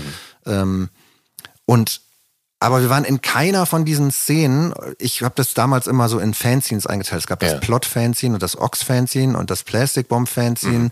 und das äh, Gags and Gore und das. Äh, die standen alle so für, für bestimmte mhm. Subgenres in ja. diesem Ding. Und wir haben uns, wir waren in keiner so richtig zu Hause und haben uns eigentlich immer über alle lustig gemacht, mhm. so. Oder über diese Unterscheidungen irgendwie ja. lustig gemacht und eigentlich auch vor allem im Wasted Paper, aber auch bei Muff Potter auch immer versucht, so ein bisschen zu stänkern, irgendwie, das irgendwie so vor, den, das so fortzuführen oder ja. uns darüber lustig zu machen. Ja. Ja, es, ähm, also es gibt ja einen ganzen äh, Verweiskosmos bei euch. Also wie gesagt, ihr werdet halt dann auch gern so, also Husker Dü wird angebracht, Dinosaur Junior, was natürlich auch an dem Song Take a Run at the Sun liegt vielleicht, weil der ja eben ganz klar auf den gleichnamigen Song von Dinosaur Junior den verweist. Den aber keiner kennt, ne? weil er nur auf dieser Maxi Ganz genau, ja. Ist, und ja. der auch nur äh, ne, tatsächlich... Der auch überhaupt nicht nach Dinosaur Junior Nee, sondern nach den Beach Boys, weil es ja eben auch für so einen Film ist, in dem Jay Meskis mitspielt und mhm. in zu so einer Beach Boys-mäßigen Band ja irgendwie dazugehört. Ja. Äh, Song, ganz dann, toller Song. Dann Wipers, äh, The Cure, aber eben auch Leatherface, Sam Mayhem hattest du erwähnt, äh, Jawbreaker. Ähm, oder auch eben Lemonheads und so. Also es sind alles wichtige Einflussgeber für euch, hauptsächlich Bands aus den USA und auch aus England, ähm, die alle aber auch irgendwo so zwischen Punk, Hardcore und Indie oszillieren, also auch sich nicht richtig festnageln lassen. Also selbst Dinosaur Junior haben ja anfänglich Hardcore gemacht, wenn man so will, oder zumindest äh, wie hieß die Deep Wound, mhm, die erste mhm, Band mhm, ja. und so. Ähm, und war das von Muff Potter dann so ein bisschen so eine äh, musikalische Motivation, diesen Sound, diesen internationalen Sound äh, ins Deutschsprachige zu holen? Ja, nee, das klingt jetzt zu sehr ja, nach irgendwie, ja, äh, als wenn man da so eine Aufgabe ja, gehabt hätte. Ja. Nee, also ich glaube, man hat sich einfach überall so bedient und ich glaube, was für uns immer, ähm, also wo wir, glaube ich, gut drin waren, wir waren immer sehr aware, würde man heute sagen, was so Vereinnahmung oder so angeht. Also mhm. wenn da jemand seinen Stempel draufdrückt und man sollte dann so nach deren Regeln spielen. Ja. So, dann haben wir da immer uns wieder rausgekämpft. Also aus diesem Plastic Bomb Ding wollten wir dann ganz schnell irgendwie wieder raus. Nichts gegen das Plastic Bomb, da haben mhm. auch irgendwie gute Leute dann irgendwie geschrieben und gute Sachen gemacht und so. Aber ähm, dass man da jetzt auf einmal so diese Haus- und Hof äh, Deutsch-Punk-Band sein sollte, also das hat uns überhaupt nicht gefallen, weil dann ich hatte auch immer dann diesen Satz, den ich ja auch auf der neuen Muff Potter Platte jetzt endlich mal konkret zitiere, im Kopf von der zweiten Blumfeld, jeder geschlossene Raum ist ein Sarg. Äh, so kam mir das mit den Szenen in Deutschland immer vor. Alle wollten da nur so unter sich bleiben. Es gab so bestimmte Regeln, wie man da irgendwie auszusehen hatte, sich zu verhalten hatte. Äh, das fand ich immer alles total langweilig. Hm. Und ähm, immer wenn das irgendwie gedroht hat, ähm, haben wir uns da wieder so raus rausgesprengt und ähm, wir sind auch zu sehr Musikfans einfach dazu, mhm. um jetzt irgendwie so ein irgendein so musikalisches Genre irgendwie nur bedienen zu wollen. Ja. Ähm, trotz der Band, also Muff Potter, da bist du noch 17. 16 und, war ich sogar. Oder 16. Und äh, trotz des Punk-Seins, und das warst du ja ziemlich deutlich, so dass deine Lehrerin sogar weinen musste, machst du dein Abi am äh, Kopernikus-Gymnasium in natürlich in Rheine. Und äh, stand das je auf der Kippe oder warst du einfach dann doch klug und vernünftig genug, äh, die Schule dann zu Ende zu machen? Ja, das stand schon auf der Kippe, weil ich fast keinen Punkt in Mathe gekriegt hätte und mhm. dann hätte ich halt kein Abi gehabt. I feel you. Mhm. Ja. Ich wusste allerdings, dass unser ähm, äh, Mathelehrer ein Verhältnis mit einer Mitschülerin von mir hatte. Und dann hat er mir drei Punkte gegeben. Boah, das ist ja. Also ich weiß nicht, ob es nur das war, aber ja. ich habe mich schon über die drei Punkte gewundert ein bisschen. Ja. Hat er vielleicht mit reingespielt. Ansonsten, nö, war ich so in der Schule, wenn man so meinungsstark ist, da kommt man ja auch durch vieles durch. Also ich habe, mhm. es gibt den Abfall der Herzen, ähm, diese Szene, die beschreibe ich da, das ist, hat, ist auch tatsächlich so passiert, dass ich mal eine 1 Minus über Effi Briest geschrieben habe im Deutsch-LK, mhm. ohne das Buch gelesen zu haben. Ich wusste irgendwie so, irgendwie worum es ging und dann kam da so ein Textauszug und ich habe das einfach so auseinandergenommen und analysiert mhm. und ich konnte offenbar schreiben oder oder oder labern oder, ja, oder so. Ja, ja. Also das konnte ich halt. Ähm, das sagt auch weniger jetzt irgendwie über meine Intelligenz aus, als vielmehr irgendwie über das Schulsystem wahrscheinlich. Äh, äh, aber ähm, ich habe mich da so durch durchgewurstelt. Ja. Und ähm, ich habe da auch nicht so doll gelitten. Ich bin auch, habe auch wahnsinnig viele Fehlstunden gehabt. Ich bin auch nicht hingegangen. Mir war das alles egal. Ich bin da irgendwie so, so durchgekommen. Mhm. Wohingegen unser ähm, äh, Gitarrist Dennis damals, ähm, der hat so richtig gelitten unter der Schule. Ja. Also die hat den so, die hat den richtig fertig gemacht und der war richtig am Ende wegen der wegen der Schule. Ja. Und da ist mir das zum ersten Mal aufgefallen, dass ähm, ich fand die Schule auch meistens scheiße, aber mir war das irgendwie so egal. Ich wollte auch nichts werden oder so. Mir war das wirklich egal. Also ich, ich mich hat das nicht so unter Stress, unter Druck gesetzt. Mhm. Gut, aber es gibt ja manchmal auch Eltern, die Schüler unter Druck setzen. Aber da war. Nee, das war, das war, ja. da gab es ganz andere Probleme. Also. Ja.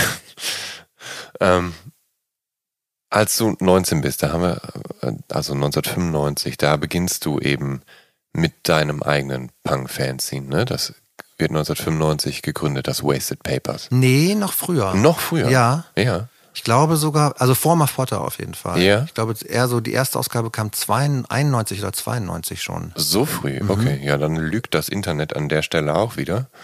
Ähm, woher kam die Motivation, das tatsächlich in die Hand zu nehmen? Ich meine, du hast gesagt, du hast früher schon so fiktive Konzertberichte geschrieben und hast dich selbst dann da in diesen Berichten als Gitarrist mit eigenen Songs und so inszeniert und so. War das quasi dann nur, also war das Wasted Paper dann quasi nur die Fortsetzung von dem, was du, von deinem exzentrischen Hobby, wenn man so will? nee, ähm, nee, das nicht. Ähm, ich glaube, ich wollte immer schreiben. Mhm. Ähm, obwohl ich nicht viel nicht wahnsinnig viel gelesen habe als, als Kind und als Jugendlicher, aber ja. das liegt daran, dass es bei uns zu Hause keine Bücher äh, ja. gab. Ähm, aber ich wollte äh, schreiben, ist mein, das ist einfach mein Ding. Ich, das ja. ist irgendwie. Ja. Das zieht sich durch mein Leben. Ja, so, ich schreibe halt immer. Ich bin auch nur deswegen Sänger bei Muff Potter, weil ich halt Texte schreibe. So, mhm. ich wollte nie der Sänger unbedingt jetzt sein oder mhm. so. Irgendwann wollte ich die dann auch mal selber singen oder so. Aber ne, es geht wirklich ums Schreiben oder um, um um Sprache, um Umgang mit Sprache. Und ähm, Wasted Paper ist aber eigentlich ganz, ganz lustig entstanden, weil ähm, es ist, es gab eine Jugendseite in unserer ähm, mhm. äh, ähm, äh, Zeitung, in der, in der, in der, in der, in der Tageszeitung der Münsterländischen Volkszeitung, ein für uns einfach ein CDU-Blatt äh, ja. irgendwie damals ja, gewesen. Ja. Ähm, Vielleicht auch ein SPD-Blatt, weiß man jetzt nicht so genau. Jedenfalls irgendwie, ne? Die CDU-Wählerschaft ist im Münsterland schon recht verbreitet, ne? Ja, genau. In Rhein ja, ist es so, ja. Münster hält sich immer so die ja, Waage. So. Aber macht ja vielleicht auch eh in manchen Bereichen nicht so viel Unterschied. ähm, auf jeden Fall hatten die diese äh, Jugendseite, die, glaube ich, einmal im Monat kam, wo Jugendliche dann für Jugendliche irgendwie schreiben durften. Da mhm. habe ich Wiesmann und Dirk Mönkemöller genannt Mongo mhm. äh, kennengelernt die da auch hingekommen sind, die beide bei Eight Stays gespielt haben. Ja. Die habe ich da kennengelernt. Und dann haben wir da eine Weile für diese Jugendseite geschrieben und ich wurde zweimal zensiert. Ich habe immer schon versucht, meinen Revoluzzer-Kram da unterzubringen. Ich war schon so, äh, so linksradikal unterwegs ja. und habe einmal, äh, ich weiß gar nicht, was das für ein Text war, da habe ich irgendwie was Kapitalismuskritisches, der Satz wurde rausgestrichen und äh, dann genau, das war eine Rezension, eine Tonsteine Scherben, Scherben äh, Rezension. Mhm. Die haben sie, äh, da haben sie so ein paar krasse Sachen rausgeschrieben und einen Artikel über die Chaostage in Rheine, die ich auch veranstaltet habe. ähm, der wurde auch äh, zensiert. Ja. Und dann waren wir empört und haben gesagt, wir gründen jetzt unsere eigene Zeitung. Ich, ich kannte den Begriff Fanzine damals noch gar nicht. Ja. Ähm, da war ich wirklich 15 oder so. Mhm. Ja, 15 wahrscheinlich. Ja. Vielleicht sogar noch 14. Ähm, und äh, und dann haben wir unser eigenes äh, Heft gemacht. Das hatte halt eine hunderter Auflage am Anfang, einfach aus dem Copyshop, Wasted Paper, das war Wiesmanns Idee für den Titel. Und äh, die ersten ein, zwei Ausgaben sind auch noch so ganz harmlos. Da sind einfach Bandinterviews. Wir haben alle Bands Interviews, die interviewt, die es irgendwie gab, wo man irgendwie hinkam. Wir sind auf Konzerte gefahren und haben jede Band interviewt, auch die Vorband, von der wir gerade zum ersten Mal gehört ja. hatten oder so.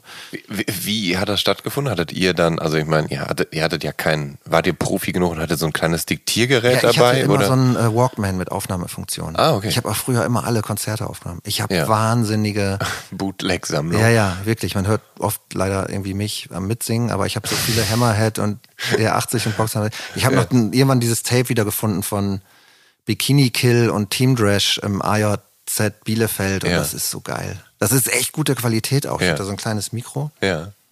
Ist echt gut. Also, und, also ihr seid auf jeden Fall dann zu Konzerten hingegangen und, äh, und äh, habt dann da Interviews geführt und teilweise halt von Bands, von denen ihr noch ja, nie gehört habt. Einfach, was für euch der Unterschied zwischen Hardcore und Punk? Mhm. Oh. Und im Zweifel ist vielleicht irgendwas. Interessantes draus geworden. Aber ähm, das ist natürlich auch ähm, viel Arbeit. Überall. Ne? Hier ähm, Green Day als ja. Vorband von Boxhamsters in Schüttorf und so. Krass. ja, ja, ich meine, auch die waren mal klein. Ne? Ja, ja. ja. Ähm, aber das gut, wenn ihr aber zu all diesen Konzerten gingt, hattet ihr dann schon wenigstens Connections und habt euch dann irgendwie auf die Gästeliste setzen lassen können, wie das halt so, naja, Usus ist als im Musikjournalismus, dass du irgendwie dann halt ähm, ja, man kann ich weiß gar nicht so genau, aber ja, irgendwann kam man dann da rein und irgendwann kannte man ja, das ging ja total schnell. Also ich bin ja einfach mit Kopf über da rein. Ich habe ja alle, habe ich ja vorhin schon mal gesagt, ich habe ja alles sofort gemacht. Ja. Wir haben ja auch dann mit Wiesmann und Mongo habe ich dann auch angefangen, diese Konzerte zu veranstalten im, ja. im, im, im Hans-Niemann-Haus. Ja. Da gleich eins der ersten Konzerte war Born Against so, die wir veranstaltet haben. Und wie gesagt, die anderen beiden waren auch ein bisschen älter als ich und, und, mhm. und, und man, sofort kannte man ja Leute. Also ja. man kannte andere Leute, die irgendwie Touren gebucht haben, die Fanzines gemacht haben, mhm. die in mhm. Bands gespielt haben mhm. und wir, wir sind da sofort total aufgegangen. Wir sind überall hingetrennt zu allen irgendwie Punk- und Hardcore-Shows, die es irgendwie gab oder dann irgendwann hatten dann auch Leute einen Führerschein und dann konnte man da so hinfahren und so. Oder mit dem Zug wahnsinnig viel. Ich bin fast jedes Wochenende ins Ruhrgebiet gefahren und dann über Jahre hinweg immer irgendwie AJZ Mülheim, Ruhr und so. Mhm. Ähm, und es ist halt ganz schnell so eine, war man Teil von, von irgendwas. Und das war, ist ja, das gehört ja, ja, ja. zumindest in diesem, in, in, in diesem Alter, in dieser Adoleszenz gehört es ja mindestens genauso dazu wie die Musik an sich. Mhm dass du halt ähm, auf einmal steht dir die Welt, die Welt offen und wenn es nur Mülheim Ruhe ist oder mhm. so, ja, aber du auf einmal kennst du Leute irgendwo anders und ja. du kommst montags wieder in die Schule und die anderen waren irgendwie in der Dorfdisco gewesen oder hatten Wetten das geguckt und du hattest sonst was erlebt irgendwie, mhm. ne? Und das ist ja irgendwie total ähm, wichtig in dem Alter und, und identitätsstiftend auch und das hat sich total verselbstständigt ähm, und irgendwann hat das Wasted Paper auch gar nicht mehr so viel mit Musik zu tun gehabt. Also da waren gar nicht mehr so viele Interviews oder so drin, sondern eher so Erlebnisberichte oder mhm. Meinungen zu irgendwas und auch ganz viel Layout. Das Layout war ja wahnsinnig wichtig. Mhm. Also Wiesmann hat so ein unfassbares Layout gemacht, weil er ständig kopfüber in irgendwelchen Mülltonnen hing und da irgendwie die Pornos und die Bildzeitung rausgeholt hat. Und er hatte, also es ist, ich habe das mal meinem Lektor ähm, gezeigt. Ähm, bei Fischer, als ich das Abfall der Herzenbuch gemacht habe, und dann mhm. war der bei mir zu Hause, wir haben das Lektorat gemacht und der meinte, er würde jetzt gerne auch mal so ein Fanzine sehen und dann ja. habe ich die rausgeholt und der war total baff. Er meinte, das sei ja eigentlich Kunst. Ja, ja. Ähm, das, ja, also ich finde es bemerkenswert, wie viel Arbeit ihr da reingesteckt habt, vor allem, weil das ist ja schon, ich meine, ihr habt ja damit kein Geld verdient. Das war ja, ist ja einfach ein aufwendiges Hobby, ja, was ihr da betrieben habt. Ja. Ich meine. Und ja, und ja, Einfluss. Also irgendwann hatte ja, das auch immerhin eine tausende ja. Auflage. Ja. Das ist ja auch nicht so wenig. Nö. Ähm, das war auch bekannt und ja. berüchtigt so ja. in, der, in der Szene. Ja, es gibt da ja so, so, so große auch Trading-Zirkel. Ne? Also es ist ja zum Beispiel Usus, dass in Fanzines auch andere Fanzines besprochen werden oder an neue Ausgaben anderer Fanzines und so weiter. Also das ist ja so, man befruchtet sich ja gegenseitig und man baut ja eben, man ist ja, man wird ja Teil eines Netzwerks, von dem man profitiert, aber für das, wozu, wozu man auch was geben muss, beitragen muss. Ähm, und ja, und man hat dieses Erlebnis, dass man stattfindet in der Welt. Also, mhm. dass man eine Reaktion bekommt auf das, was man ja. tut. So. Und was für eine Reaktion auch immer. Also, wir haben uns ja auch mit allen irgendwie angelegt und mit vielen verscherzt und mhm. viele wollten uns dann ihre Sachen auch nicht mehr schicken oder so, aber das ja. ist ja auch eine Reaktion. Ne? Ja. Also, du hast ja irgendwie so eine, so ein Gefühl, davon, irgendeine Bedeutung zu haben in der Welt. Und das so als junger Mensch ist ja, glaube ich, irgendwie total wichtig. Und wenn du, wenn du das so ausleben kannst in so einem, in so einem künstlerischen hm. Bereich, anstatt nur, äh, keine Ahnung. Aber du, wir reden natürlich jetzt hier auch von Zeiten äh, vor dem Internet. Das heißt, ihr habt da ja dann auch alles oder vieles wahrscheinlich telefonisch und per Post und so weiter gemacht, oder?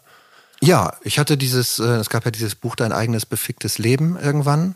Ja. Das war so ein Heft äh, mit für die Punk- und Hardcore-Szene ja. mit ähm, wer wohnt jetzt, äh, also wer, wer, wo kann man spielen ja. und hier also so ähnlich Nagold wie, und wie das von dem DOA-Mann, der das für Amerika Book Your Own Fucking Life, ja, genau. Das genau. war die deutsche Entsprechung. die hat jemand von aus dem Umfeld von Germ Attack von dieser Band mhm. gemacht und ähm, und das war super. Ja.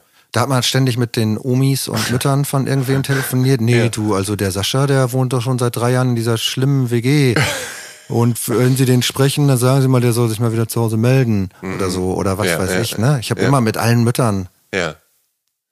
vom Kurt-Gitarristen oder keine Ahnung, irgendwem. Ja. Aber ähm, ja, klar, genau. Also man knüpft es so und dann muss man da immer so rausstreichen mit dem Stift und die neue Nummer hinschreiben und so. Aber klar, das war schon ein riesen, eine riesen Szene. Und das ging dann auch irgendwann ja auch in so größere Bereiche. Also bei mir oder bei uns jetzt ganz viel durch, ähm, durch Markus Wiebusch auch. Weil mit dem. Genau, das Sänger von Ketka und Labelmacher von Grand Hotel van Cleef und vor Ketka bei But Alive. Genau. Ja. Und ich hatte damals einen Tape-Sampler rausgebracht. Da waren zwei Songs von But Alive drauf. Mhm. Das war noch bevor die erste bei The Live LP erschien. Das waren zwei Songs, die dann auch auf der Platte waren, aber in so Demo-Version, glaube ich. Also da war schon sehr stark, sehr früh eine Connection da. Mhm. Der hat dann eine Tour mit I Spy gebucht, einer kanadischen ähm, tollen Band. Ähm, Todd von I Spy wiederum spielt äh, jetzt bei Propagandy schon seit vielen Jahren. Mhm. Und dann hat er eine Tour mit Propagandy gebucht. Wir waren ja. dann auch bei der ersten Muff Potter Platte waren wir ja mit Propagandy auf Tour. In haben dann in Berlin im Dings hier in der Köpi gespielt. Äh, da standen halt irgendwie dann 500 Fat Rack Skateboard Kids mit NoFX T-Shirts draußen und konnten überhaupt nicht fassen, wo die da gelandet waren und kamen auch nicht mehr rein. Mhm. Äh, so, das, hat, das, das, das, muss man ja auch irgendwie äh, immer mitbedenken, ne? dass das eine Zeit war, wo Punk oder Gitarrenmusik auch ganz viel im Mainstream stattfand und es auch Überschneidungen gab. Natürlich. Also, ne? also natürlich sind Green Day gerade da so durch die, durch die Decke gegangen. Und, und Offspring. Mhm. Genau. Und ja. Green Day kannte man auch von irgendeinem Gilman Street Sampler oder so. Ja.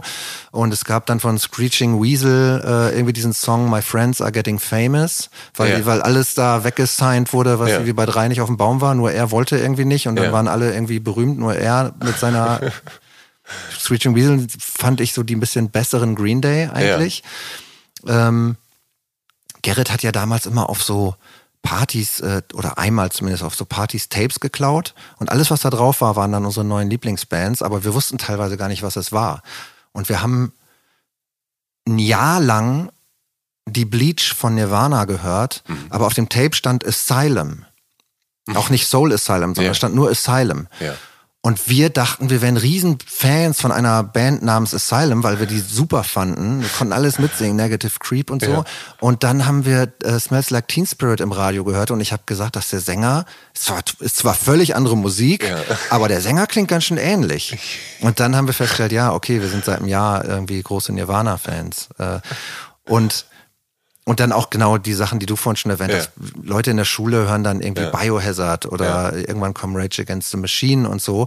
Und das ist ja immer in so einer komischen, in so einem komischen Bereich von, ja, finde ich auch ein paar Sachen von gut, mhm. aber auch in so einer Abgrenzung davon. Mhm. Also das heißt, Rage Against the Machine hätten niemals im Wasted Paper stattfinden können. Das Doch, die fand ich immer gut. Die fand ich immer gut. Ja. Die fand ich super. Auch das erste Rage Against the Machine Album fand ja? ich super. Aber die Leute, die Rage Against the Machine gehört haben, ja. genau wie die Leute, die Offspring gehört haben, oh, auch, auch die Leute, die NoFX gehört ja. haben, das waren eigentlich ich meine, es ist ja auch bekannt, ne, wie Kurt Cobain drunter gelitten hat, dass auf einmal die Leute, die ihn früher vermöbelt haben, auf einmal mit, mit Nirvana-T-Shirts ja. rumrennen, irgendwelche ja. Redneck-Leute oder ja. so. Und das kannte ich auf jeden Fall auch, dass auf einmal da irgendwie äh, was hast du denn nochmal wirklich, du denkst jetzt, du wärst jetzt irgendwie rebellisch, weil du dir mhm. dieses T-Shirt gekauft hast und da waren wir dann wieder irgendwie so woanders. Ja. Ähm, ja. Und das war dann auch irgendwie natürlich wichtig. Also das ist das, was ich mit so Distinktionen dann auch meine, ja. ne? dass man sich dann davon auch wieder irgendwie, äh, irgendwie zu verhalten muss. Ähm, hat das Wasted Paper eigentlich je dazu geführt, dass du dass du die Idee hattest oder dass du den, den, den Wunsch hattest, selber mal äh, Musikjournalist zu werden, also ernstzunehmender, der dann für ein größeres Magazin oder für fürs Feuilleton dann äh, schreiben darf oder wäre dir das niemals in den Sinn gekommen, weil es ja auch darum ging, sich abzugrenzen und sein eigenes Ding zu machen und bloß nicht jetzt hier sich selbst verkaufen, weil dann wärst du ja Sellout. Ja, ähm, nee, ich glaube, dass ich da nicht drüber nachgedacht habe. Ich habe mal irgendwann, das war aber wirklich auch schon späte 90er oder sogar vielleicht sogar schon frühe Nuller, mhm. habe ich ja mal fürs, fürs Visions äh, die Boxhamsters interviewt. Ja. Ingo Neumeier hat mich gefragt, ja. ob ich das machen möchte. Ja. Und das habe ich auch gemacht. Das war auch irgendwie okay, aber ich habe da schon so gemerkt, ah, das ist irgendwie überhaupt nicht mein Ding. Ich möchte gar nicht mit denen über ihre neue Platte sprechen oder so, ja. um wo, worum es dann natürlich irgendwie gehen sollte in dem Interview. Klar. Und äh, das war irgendwie gar nicht so das, was mich jetzt irgendwie so doll interessiert hat. Ja. Ähm, kann ich kann ich nachvollziehen. Also vor allem, weil man ja eigentlich immer über die Leute was wissen will und über deren Ansichten im Zweifel und nicht so, ja, wie war es mit Produzent XY zusammenzuarbeiten oder so. Ja, wobei ich jetzt das wieder äh, fast wieder ein bisschen andersrum sehen ja. würde. Mhm. Ich will immer über die Ansichten gar nichts wissen. Mhm. Also gerade wenn es irgendwie so, ich weiß nicht, wie dir das geht, aber ich finde meistens sind Menschen in einer Band nicht besonders gut dafür geeignet, über politische Dinge zum Beispiel zu sprechen. Die kennen sich meistens viel zu schlecht aus. Und irgendwie, wenn ich irgendwie, ja. wenn ich mich, wenn ich in die Richtung was hören will, dann gibt es ganz viele andere Bereiche, wo ich mich so informieren kann. Und ich finde tatsächlich, Künstler können meistens ja. am besten über ihre Kunst sprechen und wie sie die machen. Also das mhm. sind für mich persönlich mittlerweile ähm, die interessantesten Gespräche und auch die Gespräche, die ich eigentlich am liebsten führe. Also so im erweiterten Sinne eigentlich Werkstattgespräche. So nennt, so nennt man das ja. in der Literatur. Ja. Da heißt es immer, ah, da gibt es ein Werkstattgespräch ja. und dann redet man darüber, wie man das macht. Und keine Ahnung, vielleicht ist es für Leute, die dann nicht schreiben oder keine Musik machen, vielleicht ist es für die dann irgendwie ein bisschen langweilig, aber eigentlich dieses Celebrity mäßige, was so Einzug erhalten hat in, in den Musikjournalismus auch, dass man dann von jedem noch irgendwie wissen will, was sein Lieblingsfilm ist oder so. Mhm. Da, da denke ich immer so, nee, das, das, wenn ich ja. Da informiere ich mich an anderen Stellen ja. über Film oder so, ja. weißt du? Ja. Also vielleicht vereinfache ich das aber jetzt es, ein bisschen. Ist gut, sehr, aber, es, genau, es könnte ja eben sein, dass äh, ein, ein, interessanter Künstler, eine interessante Musikerin ähm, auch dementsprechend interessante Ansichten zu irgendwelchen Filmen hätte, dass man sich äh, interessante Tipps holen kann. Das, das, die Möglichkeit bestünde ja auch. Genau, genau. Das, das finde ich auch völlig äh, äh, in Ordnung und völlig äh, gut sogar. Aber ich erlebe das jetzt echt oft, ähm, da du, es gibt ja nur noch wenig Musikpresse mhm. in dem Sinne, oder das hat sich einfach ja total geändert in den letzten 15 Jahren, würde ich jetzt mal sagen. Ja. Also ich kann jetzt, ja. ich sage das jetzt so seit der letzten Muff Potter Platte zum ja. Beispiel, das war 2009, ja. ja, zu jetzt. Es ist natürlich vieles irgendwie weg mhm. und ähm, ich kriege jetzt zum Beispiel irgendwie ständig so Fragebögen oder die soll ich dann mal so ausfüllen. Und das finde ich total das langweilig. Ist, das, das, ist halt, das ist auch kein Journalismus. Nee, das ist das sehr ist, billiger Journalismus, genau. Ja, das ja. ist einfach lazy ja. und vor allem ähm, es ist einfach irgendwie meistens langweilig und die meisten Leute machen das auch nicht gern. Die füllen das dann irgendwie aus, mhm. weil sie so den Platz haben wollen, weil sie stattfinden wollen mhm. und weil sie, weil es eh so umkämpft alles ist. Ja. Aber das sind ja irgendwie auch so Formate, die kommen irgendwie eher aus dem Boulevardjournalismus oder aus der, aus der, aus der bunten oder keine Ahnung. Ja. Ähm, mich, mich macht das irgendwie nicht so richtig an, muss ich sagen. Ähm, nun hast du dich als Fancy-Nerd von einst ja längst geöffnet und bist ja mit deiner eigenen Band, hast du auf Titeln, auf Titelblättern stattgefunden von anderen Magazinen und so weiter. Sprich, du äh, bist mit deiner Band längst beim Feind, beim einzigen Feind angekommen, wenn man das so, so sehen möchte, so, so verhärtet. Ähm, also da hat sich natürlich einiges getan in den Jahren, seitdem du das Fanzine gemacht hast und dann eben auch die Band Muff Potter hast. Ähm, gab es je Zeiten, wo du dann irgendwann dann doch äh, Sympathien hattest oder wo du dann zumindest auch geguckt hast, was machen denn so die großen Musikmagazine? Sprich, hast du je auch die Metalpresse gelesen oder eben halt ein Magazin wie Visions oder wie Musikexpress Rolling Stone, also dass du, dass du auch das abgecheckt hast, was da eigentlich so passiert? Oder war das alles eine ganz ja, andere Welt, mit der du gar keine Berührung hattest? Damals? Nee, also damals tatsächlich nicht ja, so. Nee. Also zum Beispiel irgendwie Blur und Oasis oder so, das hat mich überhaupt nicht interessiert. Ja. Ich habe dann gehört, dass da irgendwelche von geredet haben und habe irgendwie gedacht, was für eine, was über was für ein Schwachsinn unterhaltet ja. ihr euch hier eigentlich so? Das ist einfach völlig egal. So. Ja. Ähm, also nee, in den 90ern überhaupt nicht, aber da ähm, äh, Später dann schon. Ne? Also mhm. ich äh, muss auch sagen, ähm, ich habe mich gleichzeitig auch doch auf eine gewisse Art schon auch immer sehr für den Mainstream interessiert. Oder ich interessiere mich auch jetzt für den Mainstream, habe das auch früher getan und ich vermisse den Mainstream auch. Mhm. Also es gibt ja sozusagen eigentlich keinen Mainstream mehr. Durch die äh, Vereinzelung und durch die, durch die Blasenbildung. Ja, jeder hat halt seinen äh, Spotify-Account und ja. jeder hat dann so seine Algorithmen, die dann ja. auf ihn da so zugeschnitten sind. Aber irgendwie, so wie man damals irgendwie dann unter, unterm Raucherdach stand und irgendwie ein paar Leute waren bei Blumfeld in Nordhorn gewesen und da hätte so eine Band vorgespielt, die hätte fast nichts gekonnt und die wären genial gewesen und ich habe hier eine Single mitgebracht, die ist mit zwei Mikrofonen aufgenommen und da steht drauf Tokotronic und dann reden da alle drüber oder äh, irgendeine Suicidal Tendencies Tour, wo Rage Against the Machine im Vorprogramm waren und mhm. alle kommen äh, in die Schule und sagen, Alter, die Vorband hat den Hauptakt so an die Wand gespielt ja. und ähm, und man redet über, also Popkultur findet halt so statt, auch das Verbindende mhm. daran. Ja. Ähm, dann ist ja immer noch genug Platz für die Nerds, die dann noch ihre viel spezialistischere Musik hören kann in einer mhm. hunderte Auflage nur auf Tape oder so. Das kann ja. dann ja immer noch passieren. Ja. Aber das ist so ein, äh, so ein so ein Mainstream gibt. Ich glaube, für die, für die Gitarre äh, zum letzten Mal war das vielleicht irgendwie diese 2005er irgendwie Welle, wo es noch Indie-Discos gab und dann irgendwie hat man da zum ersten Mal Blockparty gehört oder keine Ahnung so. Genau, 2001 im Zweifel losgetreten mit dem Strokes-Debüt. Ja, ich glaube, dann ja. ging da so die, die Welle los. Ja. Also das ist schon, ähm, deswegen würde ich auch schon das auch immer verteidigen, dass man mit den Sachen, die man macht, in Bereiche vordringen will, wo nicht erstmal nur so Spezialisten Zugang zu haben. Also dieses, mhm. Ja, das ist also ein, ein, schwieriges Spiel, weil dieses Elitäre natürlich, das gehört zu Punk. Ja. Das definiert Punk sozusagen. Mhm. Wir sind hier, also wir schockieren hier, ihr, ihr, könnt uns nicht verstehen. Wir sind hier ganz woanders. Dieses, ja. Diese ganze Avantgarde-Idee auch ja. davon, ja, Von, von dem frühen Punk, von Malcolm McLaren oder so, mhm. von den Sex Pistols. Mhm. Die ist, die verstehe ich und die ist auch unfassbar reizvoll und die war auch wichtig für mich. Und gleichzeitig ähm, ist es aber auch deswegen irgendwie reizvoll, weil da das haben halt alle mitbekommen. Die Sex Pistols waren halt irgendwie in den Charts. Die haben nicht irgendwie versucht, irgendwie nur ihr kleines DIY-Süppchen da zu kochen und ihren Vorgarten sauber zu halten, ja. so wie das halt heute bei ja. vielen ist. So, ja. nee, nee, hier sollen gar keine anderen dazukommen, weil wir wollen hier mal so unter uns bleiben. Mhm. Das finde ich ja total langweilig.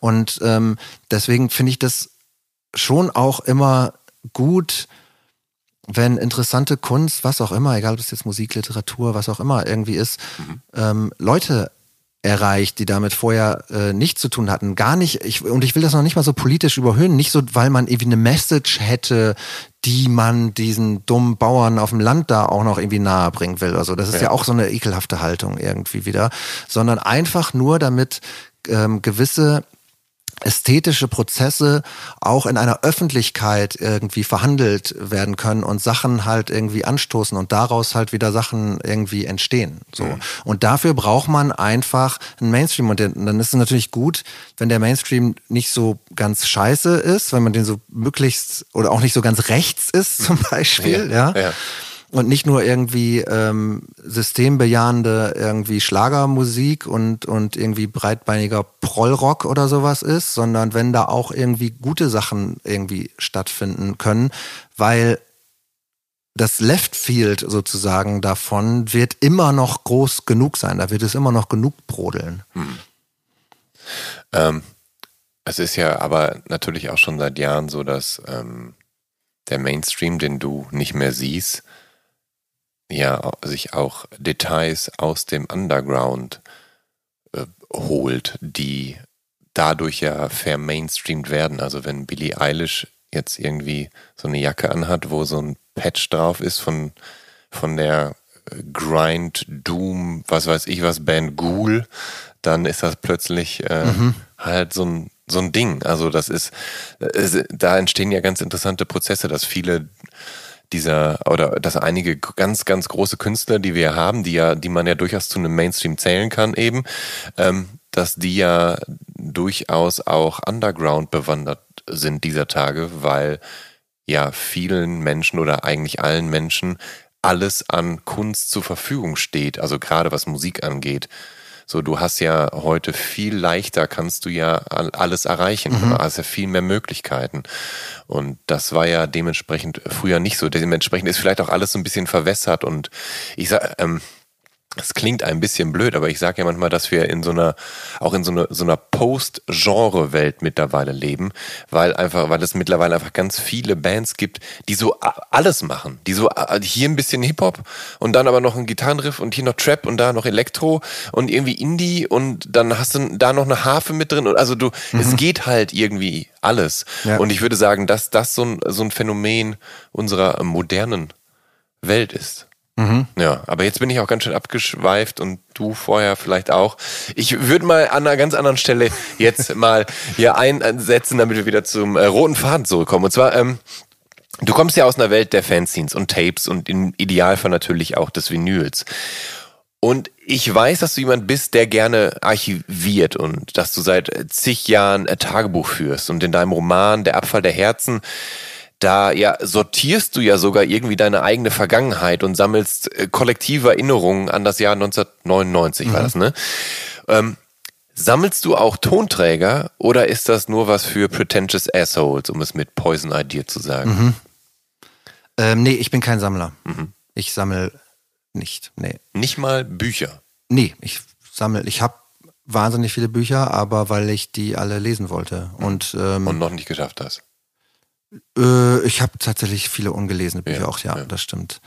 Nee, aber ähm, ich habe, also es gibt ganz weniges, wo ich dann irgendwie das ganze Oeuvre irgendwie äh, stehen habe. Also gerade wenn wir jetzt von Musik sprechen, ähm, da, also Nerd oder so bin ich tatsächlich nicht. Mhm. Ähm, ich habe dann oft wirklich nur die Platten, die ich von der Band auch irgendwie gut finde und die anderen hatte ich dann früher nochmal auf Tape. Also es ist ja auch eine ökonomische Frage. Ne? Also mhm. früher konnte man sich einfach nicht alles kaufen.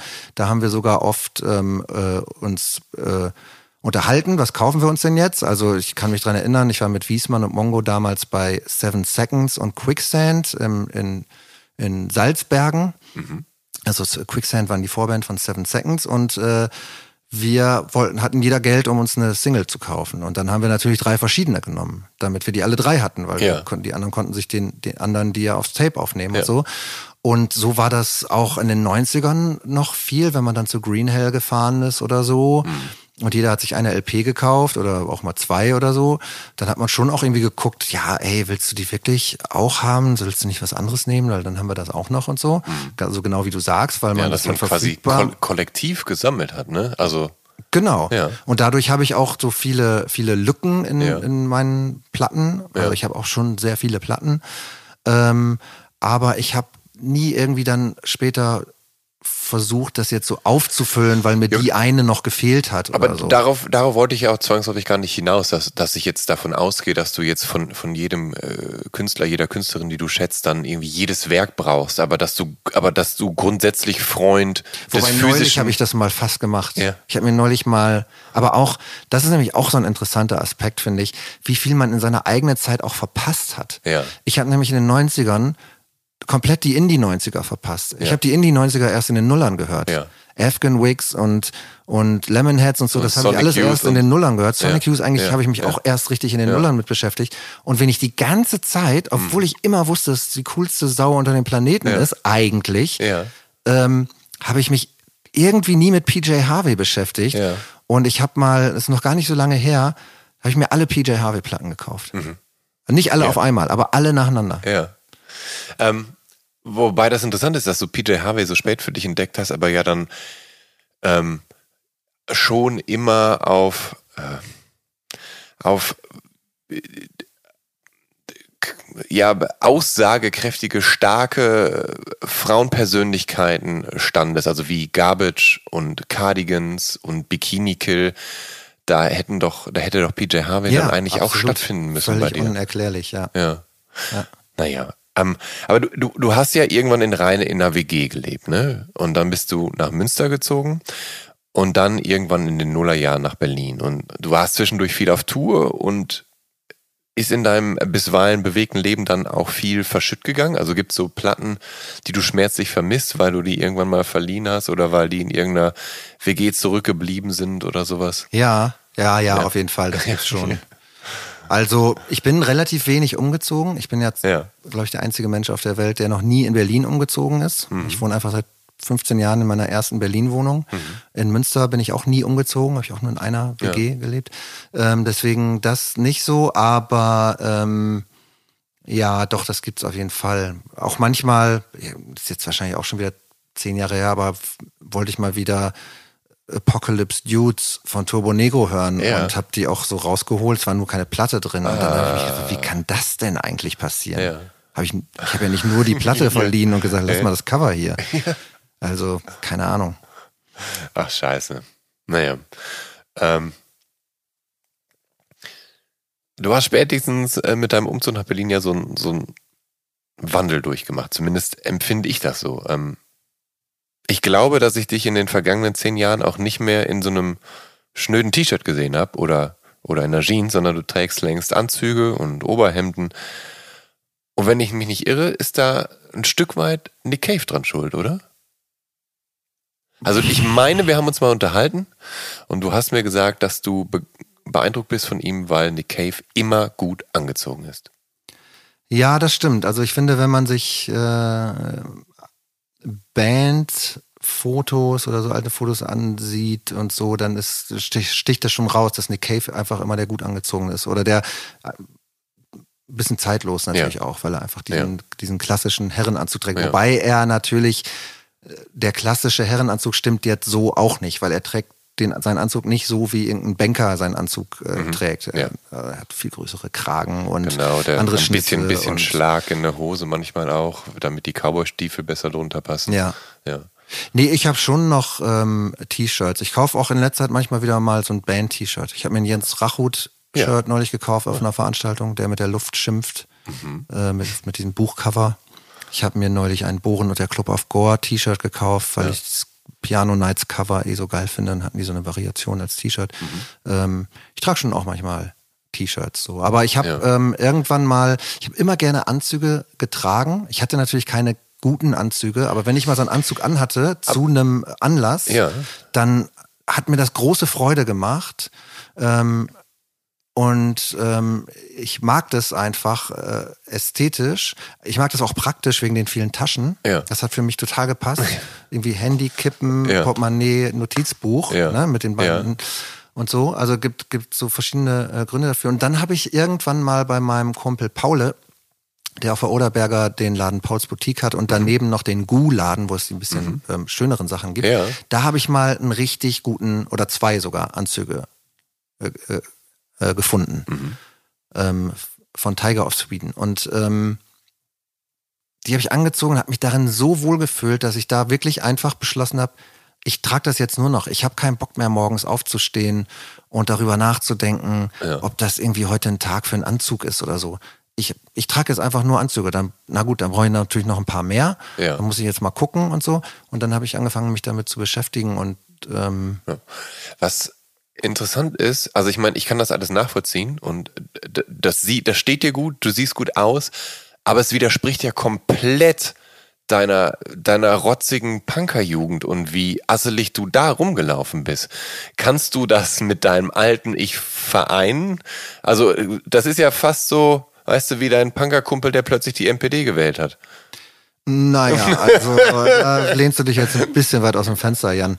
Nee, nein, ähm, nein, nein. Das, das wäre jetzt, glaube ich, ich mein, wenn du, wenn du jetzt wie ein Yappi aussehen würdest, dann wäre es vielleicht. Hab, dann wär, ich, mich hat auch nie interessiert, wie ein Punk ja. auszusehen. Ja. Mich hat interessiert, eine Reaktion hervorzurufen. Mhm. Ich hatte nie ein Iro und ich sah nie aus wie so ein Postgarten-Punk, mhm. weil ich das immer langweilig mhm. fand. Ähm, weil auch in den 90ern wenn da jemand mit einem Iro und so einer Lederjacke war, dann hat ja. ja niemand gesagt so, ach du Scheiße, was ist denn hier los? Das irritiert mich, sondern man hat nur das, ah, ein Punk. Ja. Und daneben war vielleicht ein Wafer und da hinten war ein Metal Dude und man, ja, so sehen die halt aus. Ja. Das sorgt für keine Irritation mehr. Ja. Ja. Wir sahen einfach, ähm, speziell jetzt irgendwie Wiesmann und ich, wir sahen einfach richtig scheiße aus. richtig ätzend und, und eklig und, und dreckig und so. Und das hat halt Reaktionen hervorgerufen. Das ist aber auch, was, so wie ich ja auch wie Punk an sich sage, das ist was für eine kurze Zeit. Mhm. Also Punk ist halt nichts zum Älterwerden. Deswegen konnte Punk auch nicht, da können Exploited noch so viele Punks Not Dead Platten rausbringen. Punk war dann auch ziemlich schnell vorbei. So. Mhm. Ja, ich bin da viel mehr bei, bei John Lydon, der dann irgendwie sagt, okay, äh, das äh, das ist jetzt hier so etabliert und jetzt, ich bewege mich jetzt weiter, ich gründe jetzt PIL oder so, ne? Mhm. Das verstehe ich absolut. Viel ja. mehr als zu sagen, ja, Punk war für mich schon immer eher so ein äh, linksliberales Gitarrenmusik hören und irgendwie vegan sein ist auch voll Punk oder so. Das heißt überhaupt nichts ja. irgendwie, das sagt gar nichts gegen vegan sein oder so, ja. aber das hat mit Punk nichts zu tun. Ja. Leute versuchen sich so ein Punk irgendwie zu bauen, wo sie die ganzen Sachen reinpacken, die sie selbst irgendwie sympathisch finden und sagen dann, das wäre Punk. Aber das, das stimmt nicht. Mhm. Punk ist auch nicht links. Mhm. Punk, natürlich konnte Punk auch rechts sein. Punk ist hyper individualistisch und damit auch anschlussfähig. Äh, weiß nicht, Ulf Poschardt bezieht sich auch positiv auf Punk und zwar zu Recht, weil er diesen, weil er nur den Individualismus darin sieht und mhm. nee, ich lasse mir hier nichts vorschreiben. Nicht mal, dass ich nicht mehr 250 auf der Autobahn fahren soll oder so. Mhm. Ja, also ich finde, man macht es sich da einfach irgendwie zu, zu leicht und ich kriege auch gleich den Bogen wieder zu den Klamotten. Mhm. Ähm, irgendwann sehen die Leute, die sich von sich selbst sagen, sie sind Punks oder wer sagt das schon? Ich bin Punk. Das mhm. sagt ja kaum jemand, sondern ich habe irgendwie finde Punk gut, habe mit Punk zu tun oder die Punk-Szene ist wichtig für mich oder so. Die sehen ja nicht mehr interessant aus. Die sehen ja selbst aus wie ihre Eltern. Mhm. Ja, die tragen halt eine Jeans und ein T-Shirt. Das T-Shirt ist ein bisschen cooler, weil es von irgendeiner coolen Band ist. Die die anderen vielleicht nicht kennen und so. Das ist dann so, darüber drückt man sich dann halt irgendwie aus. Ansonsten mhm. tragen sie aber auch irgendwie Sneaker oder so. Ja. Also das ist nicht aufregend. Mhm. Ich finde den Anzug da viel aufregender mhm. und auch ähm, viel verstörender. Und das, das beste Hammerhead-Konzert, was ich je gesehen habe, war die Release-Party zu ihrem, ihrer letzten Platte vor der Auflösung damals. Ähm, Farbe Color hieß die. Die haben Wiesmann und ich auch rausgebracht. Ähm, auf unseren Labels ähm, als 10-Inch.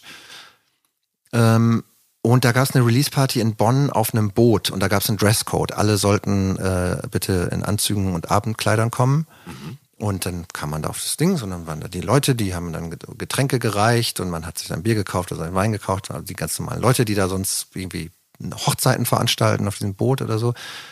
Und dann fing die Band an zu spielen und alle sind ausgerastet. Hammerhead halt. Also kann man sich ja, wer Hammerhead noch nicht kennt, sollte die sowieso hören, aber kann man ja auch mal dann nachhören, wenn man ja. jetzt wissen will, wovon ich spreche. Der erste Song ist fast immer Handgranate, den kann man sich ja mal anhören. Ja. Ähm, und alle sind ausgerastet, aber alle waren in Anzügen und ja. Abendkleidern. Und das hatte so eine Gewalt. Mhm. das war ganz anders, als wenn da ähm, und natürlich blitzen auch manchmal dann Tattoos darunter ja, hervor ja. oder so. Und diese, diese, diese ganze komische äh, Zwischen, die, ähm, die Leute auf diesem Boot konnten nicht verstehen, was da passiert. Und wenn einfach nur vorher so Punker draufgekommen wären, dann hätte es diesen Schockmoment überhaupt nicht gegeben, ja. weil man dann einfach irgendwie so was auch erwartet. Und ich fand, das, das hat sich für mich total eingebrannt. Es ist jetzt nur so eine kleine, kleine Geschichte, aber. schöne Geschichte. Ja. Ja. Vor allem äh, sind Hammerhead ja wirklich eine der räudigsten Bands Deutschlands, wildesten. Ja, ich war zum Teil ich asozialsten, wenn man vorgestern möchte. noch auf dem Konzert von, von Die haben auf der Fusion gespielt, ne? Und in Berlin auch? Ja, ja im, im Zukunft. Zukunft am Ostkreuz, genau. Ja. Und können die noch? Ja, war gut. Ja? Ja. Gut. Ähm, 2009, da gehen Muff Potter nach 16 Jahren erstmals in Rente und äh, ja, du schreibst und gründest ein Projekt namens Freunde der Nacht Schrägstrich Ruhe. Ähm, ist das so eine Art Singer-Songwriter-Outlet für dich? Äh, ja, das, das gab es schon vorher. Das war nicht nach der Trennung, sondern das hatte ich so ein bisschen parallel mhm. gemacht.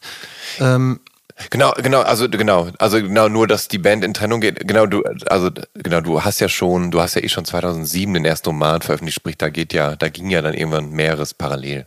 Ja, ja, genau, genau.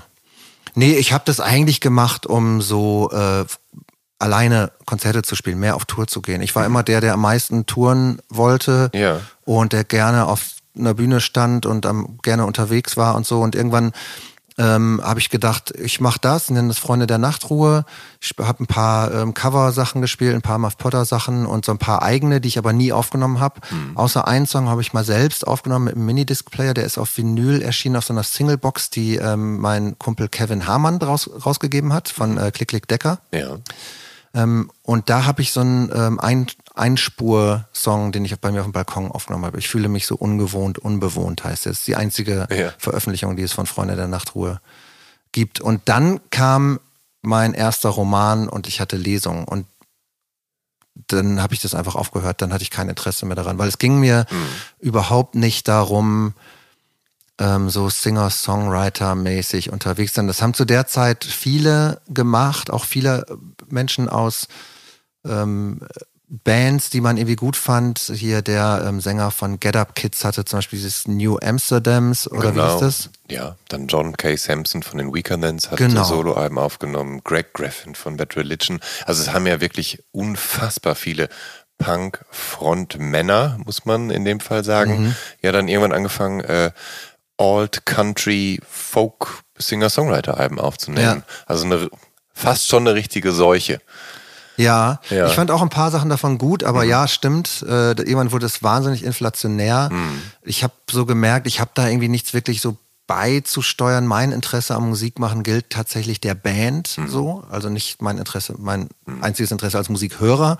Aber wenn ich Musik mache, dann geht es für mich darum, mit anderen Leuten in einem Raum ja. irgendwie was zu machen. Und als ich dann diese Lesetouren hatte, hatte das für mich eigentlich keinen Reiz mehr. Deswegen ähm, war das ziemlich schnell auch wieder vorbei. Aber du hast in den vergangenen 10, 12 Jahren äh, dann doch so nach und nach, glaube ich, eine Liebe für Singer-Songwriter entwickelt. Ähm, äh, modernere, klassischere, also früher, glaube ich, mochtest du vor allem Nick Drake gerne. Und mittlerweile sind eben auch Bonnie Iver, äh, Bob Dylan, Leonard Cohen, Cat Power, Sufjan Stevens und so weiter dazugekommen. Das ist eine doofe Frage, aber würdest du behaupten, dass dieses Singer-Songwriter-Ding und dass du das zu schätzen weißt, auch ja, eine Sache des Alters ist? Dass du älter geworden bist und denkst so, ach, anstatt mir morgen, äh, sonntags morgens irgendwie eine Hammerhead-Platte reinzuziehen, mache ich jetzt halt irgendwie ja, eine gepflegte Leonard Cohen-Platte an oder sowas.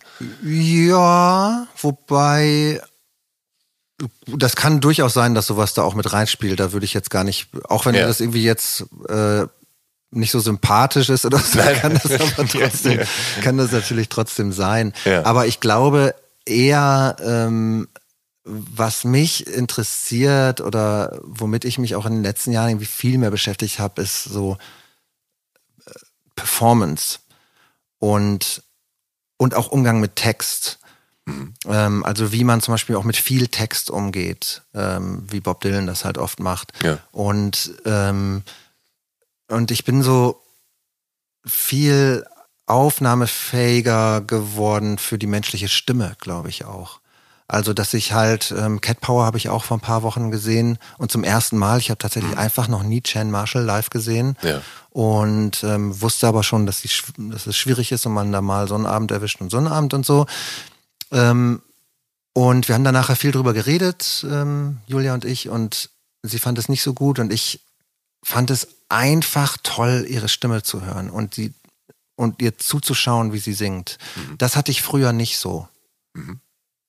Das hatte ich früher nur ganz selten. Bei ja. Frankie Stubbs vielleicht. Bei Menschen mit so einer ganz außergewöhnlichen ja. Stimme. Frankie aber Stubbs, der Sänger von Leatherface, der genau. auch Soloalben aufgenommen hat, ne? Oder? Genau. Ja. Den habe ich auch neulich gesehen. Ich gehe auf so viele Konzerte gerade wieder. Es findet ja auch gerade alles gleichzeitig statt. Ja, Aber es sind auch so viele tolle Sachen jetzt das, gewesen. Das stimmt. Man weiß das auch anders zu schätzen. Nicht nur die Bands auf der Bühne, sondern auch die, die Räume an sich. Ja. ja? Oh, ich stehe ja, einfach mal wieder im SO36 sein. ja. So, ja. Also. Ähm, so geschmackvolle Barfly-Musik ist, glaube ich, auch so ein bisschen dein Ding. Also du schätzt auch wenn das spät war, aber du, du schätzt die Afghan Wigs und die Twilight Singers und damit eben äh, Sänger Greg Dully. Du magst Tom Waits und äh, als Autor dessen, wenn man so will, Pendant Charles Bukowski, ähm, der hatte starken Einfluss auf dich auf jeden Fall. Das, da bin ich mir ziemlich sicher. Mhm. Mittlerweile ist äh, Jazz von John Coltrane und Miles Davis so dazugekommen. Das ist so alles Musik, die man so mit äh, verrauchten Bars und Spirituosen auf Eis in Verbindung bringen kann. Ist das ein, ein, ein Sehnsuchtsort für dich? Also dieses gut angezogen mit einem Knopf zu weit geöffneten Hemd, äh, Zigarette zwischen den Fingern und in gedämpftem Licht bei distinguierter und äh, vom Leben gegerbter Musik in der Bar abzuhängen? Nee, Nee. Das ist, ist auch, klingt auch einfach nur noch. So einen Aufbau hier betrieben und du sagst, nee. Das klingt auch einfach nur nostalgisch. Also, wo soll diese Bar denn sein? Äh, also, keine Ahnung, ich hänge nie in Jazzbars ab. Ich kenne keine guten, aber es gibt wahrscheinlich gute Jazzbars. Das einzige Mal wirklich, dass ich so eine Jazzbar-Erlebnis hatte, war in Minneapolis. Da habe ich mal Gil Scott Heron live gesehen, kurz mhm. bevor er gestorben ist. Und das war auch super. Und trotzdem hatte ich da die ganze Zeit das Gefühl, ich bin 30 Jahre zu spät, mhm. weil man durfte natürlich nicht mehr rauchen und so, ne? Ja. Also da war nichts mit Rauch. Ja, aber deshalb, so. deshalb sage ich ja Sehnsuchtsort, weil ich dich so als so Vielleicht tue ich dir auch Unrecht, aber als du so, so einen potenziellen äh, Bar, äh, Barfly-Typen verorte, der jetzt nicht zwangsläufig als Alkoholiker an der Bar hängt, aber als jemand, der gerne dann Gespräche führt, von mir aus auch mit wildfremden Leuten, um diese kennenzulernen, der sein Notizbuch dabei hat und sich Notizen macht und Beobachtungen anstellt und so und dabei aber halt so den, den passenden Soundtrack zu schätzen. Ja, also wenn sowas. das, also ich nehme die Rolle gerne an. Ich finde, das klingt nicht so unattraktiv auf jeden Fall. Da kann ich was mit anfangen. Ja. Aber der Haupt, der, ja. der, Hauptgrund oder einer der Hauptgründe, einer der Gründe auf jeden Fall ähm, für meine Affinität zu diesen ganzen Sachen, die du gerade genannt hast, ja. ist viel banaler.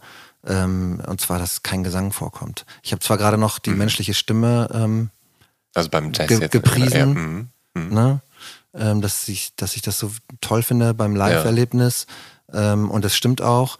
Und gleichzeitig habe ich aber auch so ein totales Bedürfnis, keine menschlichen Stimmen zu hören. Deswegen höre ich äh, so viel Instrumentalmusik. Mhm. Und das, da ist halt einfach auch viel Jazz dabei. Ich höre auch viel Mogwai und viel Bohren und der Club of Gore ja. und äh, ähm, bei Can finde ich es auch am besten, wenn kein Gesang stattfindet, aber auch wenn der Gesang stattfindet, singt er ja äh, in irgendeiner Sprache, die ich nicht verstehe oder mhm. vielleicht auch in einer Fantasiesprache ja. äh, meistens. Das geht dann halt auch. Das stört nicht so und das hat damit zu tun, glaube ich, dass ich, ähm, dass, dass mir es mir dabei leichter fällt zu lesen, mhm. weil ich halt viel lese und das, also deutschsprachige Musik kann man dabei überhaupt nicht hören und das, englischsprachige das, Musik da, wird auch zunehmend zum ja, Problem. Da bin ich. ich. ganz bei dir, genau, weil also gerade beim deutschsprachigen bleibe ich dann immer hängen und dann kann ich die eigenen Sätze im Kopf ja, nicht ich formulieren. ich frage mich ja immer, wie äh, Native Speaker, also irgendwie Amerikaner, hm. Engländer, Australier ja. und so, wie die das halt machen, dass jeder Song, den sie am Radio hören, irgendwie in deren Muttersprache ist. Das ist ja grauenhaft. Ja. Also das mhm. äh, und und ich glaube auch natürlich durch also vielleicht spielt es sogar da rein, dass man überall einfach äh, mit dem, mit der menschlichen Stimme beschallt wird. Also natürlich auch in, in den ganzen Handygesprächen, die man mithört, beziehungsweise immer der Hälfte davon, was ja irgendwie fürs ja. menschliche Gehirn viel, viel anstrengender ist, ein, nur ein halbes Gespräch zu hören als ein, als ein ja. richtiges. Ja. Äh, ne? Deswegen sind Handygespräche viel schlimmer, als wenn jemand in der gleichen Lautstärke mit jemandem reden würde, der neben mhm. sitzt und ab und zu eine Antwort äh, gibt. Mhm. Ähm, und mit den, ja, also die, das, das Gelaber ist so allgegenwärtig, dass manchmal wirklich nur noch eine Sonny Rollins oder, oder John Coltrane oder was auch immer Platte dann dagegen hilft. Aber ist das, darf ich daraus schließen, dass wenn du unterwegs bist, zu Fuß, mit dem Rad, wie auch immer, dass, oder im Zug, äh, dass du dann Kopfhörer hast und Musik hörst, um den Rest auszublenden? Ja, aber nicht mehr so viel. Früher waren für mich Kopfhörer das absolut Wichtigste. Ich glaube, es gibt auch in meinem ersten Roman, äh, wo die wilden Maden graben, so ein Kapitel irgendwie darüber, dass man, dass, ich, dass man niemals ohne Kopfhörer in den Supermarkt gehen kann oder so. Mhm. Ähm, das möchte ich gar nicht mehr. Also ich möchte auf so langen Zugreisen eigentlich nicht die ganze Zeit diese Stöpsel in den Ohren haben, aber ja. man muss es dann manchmal machen, um die anderen auszublenden. Das stimmt schon, ja. ja. Ähm, ein kleiner Sprung, aber ähm, da muss ich noch hin wo du dich immer zu Hause gefühlt hast, ist halt so Musik zwischen dem, was man halt eben Emo nennt und dem, was man so Post-Hardcore nennt. Also eben, du schätzt Bands wie Jimmy World, No Knife, Sunny Day Real Estate, Refused, Fugazi, Nation of Ulysses, Samayem haben wir vorhin erwähnt, Jawbreaker kann man da auch noch vielleicht mit reinpacken. Und als ich Muff Potter zum ersten Mal gesehen habe, da habt ihr äh, Milemarker supported oder was umgekehrt? ich weiß es gar nicht mehr, wer mhm. Headliner war. Ich glaube, ihr wart Support für Milemarker in der im Zwischenfall in Bochum. Die haben uns in Deutschland supportet und dann haben wir die in England, Frankreich und Spanien supportet. Ah, so war so. das. Also ja. wir haben auch beide gleich ja. lang gespielt oder so, aber es war immer ja. die Reihenfolge war immer so rum. Und ähm, das ist ja auch eine Band, die man allgemein als äh, Post-Hardcore-Band bezeichnet. Aus North Carolina kommen die. Chapel Hill, da wo auch Superchunk zum Beispiel herkommen und so. Und die engste Verknüpfung, die hast du aber mit Hot Water Music. Ähm, war das lieber auf den ersten Blick, beziehungsweise halt aufs erste Mal hören bei denen? Äh, nee, aufs erste Mal hören nicht. Hm. Äh, mein damaliger Mitbewohner hat die angeschleppt. Ja. Der hat die gehört ähm, und ich fand es nicht blöd, aber es hat mich auch nicht irgendwie beim ersten Mal total ja. mitgerissen. Ich weiß gar nicht genau, warum. Wann, wann hat es denn Klick gemacht? Und ähm, ich glaube wirklich, als ich die live gesehen habe. Ja. Ähm, oder vielleicht auch schon ein bisschen vorher. Ich glaube, ich fand ein paar Songs dann gut. Das mhm. war, ich glaube, das war die äh, Forever and Counting, die er hatte. Mhm. Und dann gab es so eine 7-Inch. Welche war das denn? Ähm, da fand ich, auf dieser 7-Inch fand ich erst irgendeinen Song total super. Mhm. Und äh, dann habe ich mich da ein bisschen mehr mit beschäftigt und äh, dann habe ich die gesehen, als ich mit äh, Brami, mit dem bin ich damals mal nach Südfrankreich äh, ge gefahren. Und auf dem Rückweg haben wir Freunde im Saarland besucht und die meinen, ey, heute spielen ähm, Hot Water Music äh, hier drei Käfer weiter. Mhm. Das soll mal hinfahren, sind wir hingefahren. Fand ich phänomenal gut. Ähm, dann habe ich die auch veranstaltet. In Rheine haben die auch gespielt. Äh, das war eines der letzten Konzerte, die ich in Rheine noch gemacht habe. Mhm. Ähm, Brami hat sich die nicht angeguckt, der fand die scheiße und der, dann sind, haben wir mit denen getourt auch schon im Jahr drauf. Der hat ja. sich die auch nie angeguckt, fand er nicht gut. Und dann ist er, ist er danach der größte Hot Water Music Fan geworden. Damit ja. ziehen wir den heute noch auf, dass er halt, das war dann die No Division Tour. Ja. Ähm, das war, glaube ich, auch immer mein Lieblings Hot Water Music Album. Und, das wäre äh, tatsächlich meine Anschlussfrage gewesen, ob du ah, dich da auf eine Platte einigen kannst. Die No Division produziert von Walter Schreifels tatsächlich. Wenn man so will, krass rumpelig, kraftlos produziert, tatsächlich. Mhm. Ähm, aber vielleicht das wichtigste Album der Band. Vielleicht. Ja, also vielleicht. Songs sind auf jeden Fall super ja. und ähm, danach die zwei oder so fand ich auch noch richtig mhm. gut. Ja. Ähm, und die waren auch besser produziert, aber ja, No Division ist halt so eine runde Sache. Ja. Und ja. Ähm, und mit Hot Water Music, genau, da, da eint Muff Potter eine ja, enge Verbundenheit und du und deren einer Sänger und Gitarrist, nämlich Chuck Reagan, ihr seid schon lange ziemliche Buddies, wenn ich mich nicht irre. Und irgendwie ist das ja so stellvertretend für deine münsterländische Herkunft. Also T.S. Uhlmann hat mal gesagt, beim Bürgeramt in Münster bekommt man das Hot Water Music Logo direkt bei der Anmeldung eintätowiert.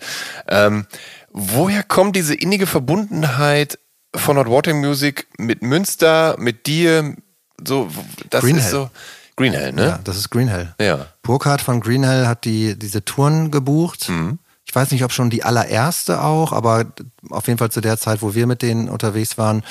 Und ja, da kommt eine ganz starke Verbundenheit her. Und der Greenhell Laden in Münster ist natürlich auch ein total wichtiger Ort immer gewesen. Also das, ich finde, das unterschätzt man manchmal. Also wie viel mh, man nennt es dann ja irgendwann so Opinion-Leader oder Ja. irgendwie sowas. Ein sehr hässliches Wort. Ähm, aber es gibt halt einfach diese Leute, die Musik in eine Stadt auch tragen. Und das hat sich natürlich durchs äh, Internet und durch, durch die MP3 und durch Spotify und so ein bisschen abgeschwächt. Wobei ich glaube, dass es immer noch nicht äh, äh, unwichtig ist, sondern dieses Word by Mouth ist immer noch ganz schön powerful. Ja. Ähm, und Hot Water Music Münster, ja, das muss mit Greenhill kommen, aber ich hätte jetzt zum Beispiel äh, auf jeden Fall gesagt, Semi, äh, Reine ist äh, Reine und Semayem, das ist so. Ja. Also in, in Reine haben irgendwie Leute Semayem gehört, die sonst überhaupt mit dieser Art von Musik überhaupt nicht so viel zu tun haben, aber alle haben irgendwie Semayem gehört und das ist, weil der, weil diese Fackel da irgendwann mal reingetragen wurde und die hat so schön gebrannt und alle haben das gesehen und äh, das ist in den, ist da so eingepflanzt. Ja. Ähm, genau, du bist dann von Rheine nach Münster gezogen. Ähm, und da gibt es eben genau Green Hell, also ein exzellenter Plattenladen mit Mail-Order-Anschluss und eben auch ein Venue namens Gleis 22. Dem haben Muff Potter, wenn man so will, ja auch den Song 22 Gleise später gewidmet oder, oder Tribut gezollt im Laden. Ähm, waren das deine Anlaufpunkte, als du nach Münster gekommen bist? Und waren das schon Anlaufpunkte für dich, bevor du nach Münster Ja, gekommen bist? ja, ja, beides auf jeden Fall. Man ist Ja. irgendwie damals, ich war ja als Student eingeschrieben, ohne studiert zu haben. Mhm. Ähm, äh, zum einen wegen der Sozialversicherung Ja. und wegen dem hervorragenden Semesterticket, das, Ja. das die Uni Münster da hatte, wo Ja. man in jede Richtung äh, in interessante Städte fahren konnte. Und äh, nach Münster, ja, da ist man auf jeden Fall hin. Also drei Sachen mussten da immer sein. Äh, Green Hell Besuch, ein Falafel essen, weil sowas Mhm. Ja. gab es nicht in Rheine. Ja. Und, Ja, und irgendwie ins Gleis gehen oder auch in ein paar andere Läden gehen, die. Baracke oder das Amp oder was es auch alles irgendwie gab. Aber die meisten coolen Bands haben halt schon im Gleis gespielt und das ist natürlich ein total wichtiger Laden und das, äh, da hat man dann auch immer die Bands gesehen, bevor sie dann groß, ne, da so Mhm. die letzte, die letzte Tour von den Hives, bevor sie dann irgendwie eine große Band Ja. sind, dann spielen Ja, sie halt noch im Gleis. So. Ja. Wobei das jetzt auch nicht so war, dass immer so Konzerte dann immer irgendwie ausverkauft waren oder super Stimmung oder äh, immer alles nur total geil ist. Ich habe im Gleis auch viele äh, Bands vor 10, 15 Leuten irgendwie spielen sehen, was dann irgendwie trotzdem gute Konzerte waren. Aber das denkt, denkt man ja manchmal, ne, dass in so einer Musikstadt dann immer alles funktionieren würde. Das stimmt Nee, natürlich das auch ist, nicht. das ist so nicht, nee. Das, äh, das stimmt. Ähm, was den Sound an der Schnittstelle so zwischen ja, Oldschool Emo und Post-Hardcore angeht, ähm, da hast du dich auch mal kurz, also physisch auf zwei Seven Inches mit der Berliner Band äh, Blood Robots ausgetobt.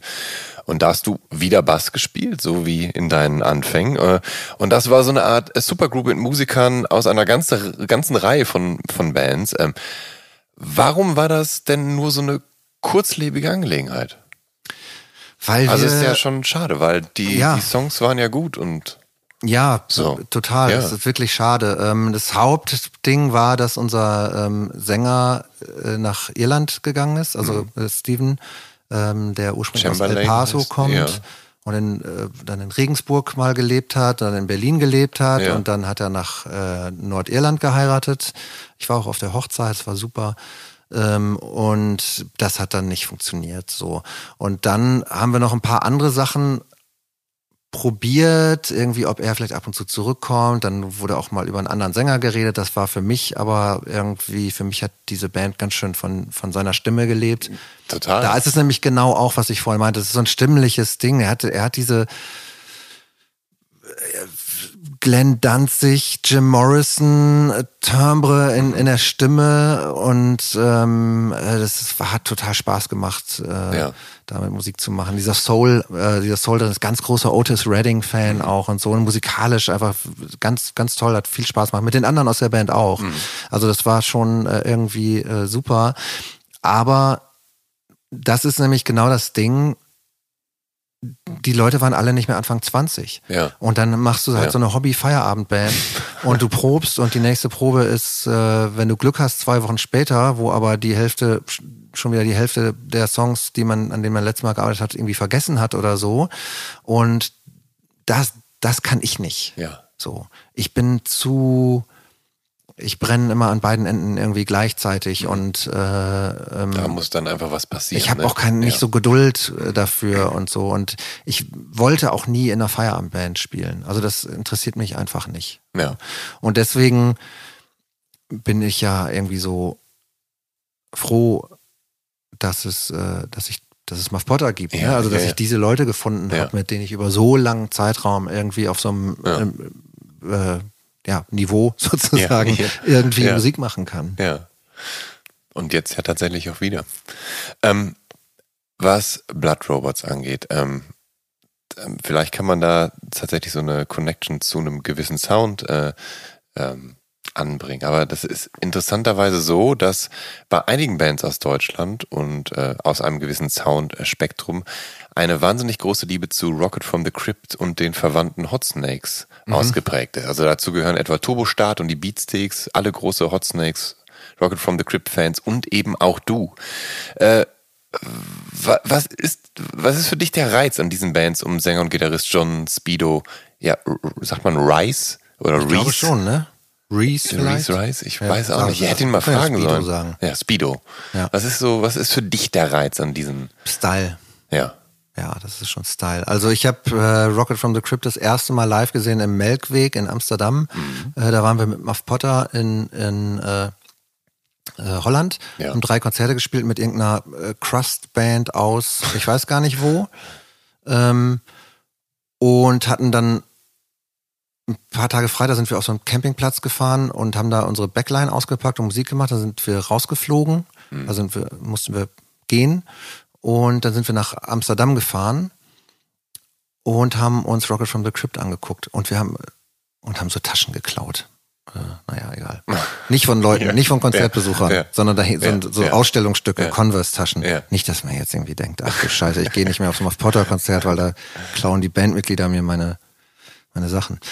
Ähm, ähm, und das hat uns alle komplett umgeblasen. Ja. Und das ist, äh, ich glaube, das ist schon wieder das, was mich immer an Musik interessiert.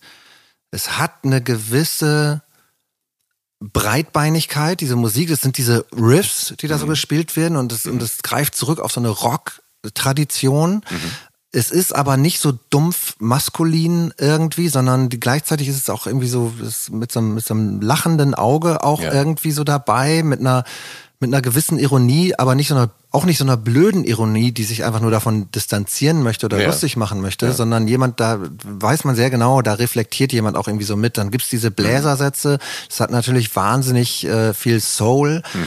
Ähm, und es sind nicht so Bläser wie die bei diesen ganzen schauderhaften äh, äh, Ska-Punk ja. äh, irgendwie gespielt werden, sondern ähm, es ist die marschieren so mit, also es ist halt mhm. der der Rhythmus ist, ist total stark, also wahrscheinlich ist das Erlebnis, was wir, was du und ich gar nicht nachvollziehen können, wie das sein gewesen sein muss, äh, irgendwie in den 50ern im ländlichen USA zum ersten Mal Elvis zu hören oder ja, so. Ja, ja, das können wir ja gar nicht äh, empfinden, nee. weil wir sind, das gab es ja schon längst. Genau. So. Aber, ähm, aber dieser Rhythmus, ja, wie dieser Sex in der Musik mhm. und ähm, die, diese Härte auch und das und das Räudige, was da auch irgendwie drin steckt und das Übertriebene und dieser Overdrive und aber auch diese Melodien, die da immer wieder so durchblitzen. Mhm. Also ich fand es ähm, phänomenal und diese, diese, ähm, diese Rocket from the Crypt Platten aus der Zeit, ähm, die haben auch richtig gut überdauert, finde ich. Ja. Das stimmt. Also die funktionieren immer noch. Und wenn du das, äh, wenn du da paar Sachen von auf einer Party dran machst, ähm, du legst ja auf, ich lege ja nicht auf, aber ähm, vielleicht könnte, könnte passieren, In dass einer- Leute zu dir ankommen und sagen, Alter, was ist das, oder? Oder einer- dass sie sich irgendwie dazu bewegen, Ja. ohne das jemals Ja. vorher gehört zu haben, oder? Das ist doch irgendwie eine starke Qualität von Musik. In einer idealen Welt wäre das so. Ja, aber Ah, ich muss ja oft auf Nummer sicher gehen, dass Leute tanzen. Und dann packe ich wahrscheinlich nicht Rocket from the Crypt aus, auch wenn ich sie gerne spielen würde Mhm. und großer Fan bin. Ja. Manchmal traue ich mich und spiele meinen Lieblingssong von Hot Snakes. mhm. Ja. Welcher ist das? Plenty for All. Okay. Meiner ist 10th Planet. Ah. Plenty for All haben die Beatsticks tatsächlich mal vor der vollen Westfalenhalle 2 in Dortmund oder Westfalenhalle einfach äh, gespielt. Und ich hatte Tränen in den Augen, weil ich dachte, wow, das ist mein Lieblings Hot Water, äh, mein Lieblings Hot Snake Song. Jetzt spielen die Beatsticks den wahrscheinlich kennen und ohne mir was einbilden zu wollen, dachte ich, ein Bruchteil der Leute, die hier sind, werden überhaupt wissen, was das gerade für ein Song ist. Aber ich habe mich halt wahnsinnig gefreut. Ähm, Du bist auch großer Fan der Indie-Rock-Band Pinback aus San Diego. Äh, Hot, Hot Snakes, Rocket from the Crypt, alle kommen aus San Diego. Und deren Sänger Rob Crow, der hat jetzt erst in diesem Jahr mit Speedo sich zusammengetan und die Band Plosives gegründet. Hast du die Platte schon gehört? Nee, habe ich noch nicht. Ich habe aber Ah. davon gehört. Ja. Ist, die, ist das schon raus? Da, da oben steht sie. ah ja, oh, das möchte ich hören. Ja, Ja. super. Ja. Dann lass doch jetzt Sonst mal hätte ich, hier. Und sonst hätte ich dann nämlich, genau, sonst hätte ich nämlich gefragt, ob das schon deine Platte des Jahres ist. Dann ähm, hören wir wirklich jetzt hier auf, weil ich weiß, dass du jetzt gleich nämlich weg musst. Wir haben nämlich, Oh ja. Mhm. wir haben nämlich schon lange gesprochen. Ähm, aber eine abschließende Frage möchte ich dir noch stellen. Und zwar, den Herrn haben wir schon öfter erwähnt jetzt. Also der Deutschpunk, der hat dich 2022 nicht komplett verlassen. Also du hörst momentan auch gerne Bands wie Pisse und Alte Sau. Und letztere, die sind ja eine der unzähligen Bands des Hamburgers Jens Rachut. Und er hatte mit Angeschissen und Blumenmarsch der Hölle und Dackelblut und Kommando Sonnenmilch oder auch Oma Hans riesigen Einfluss auf die deutsche Punkszene und ist aber trotzdem immer ein krasser Exzentriker geblieben. Was für einen Stellenwert nimmt Jens Rachut im Leben des Thorsten Nagelschmidt ein? Ähm, ach, das ist. Äh, der ist wichtig irgendwie, was er macht, interessiert mich. Auch Ja. wenn ähm, rein musikalisch ich nicht alles, mich nicht jetzt alles von den Socken haut, was er macht. Also da waren viele Sachen auch zwischen.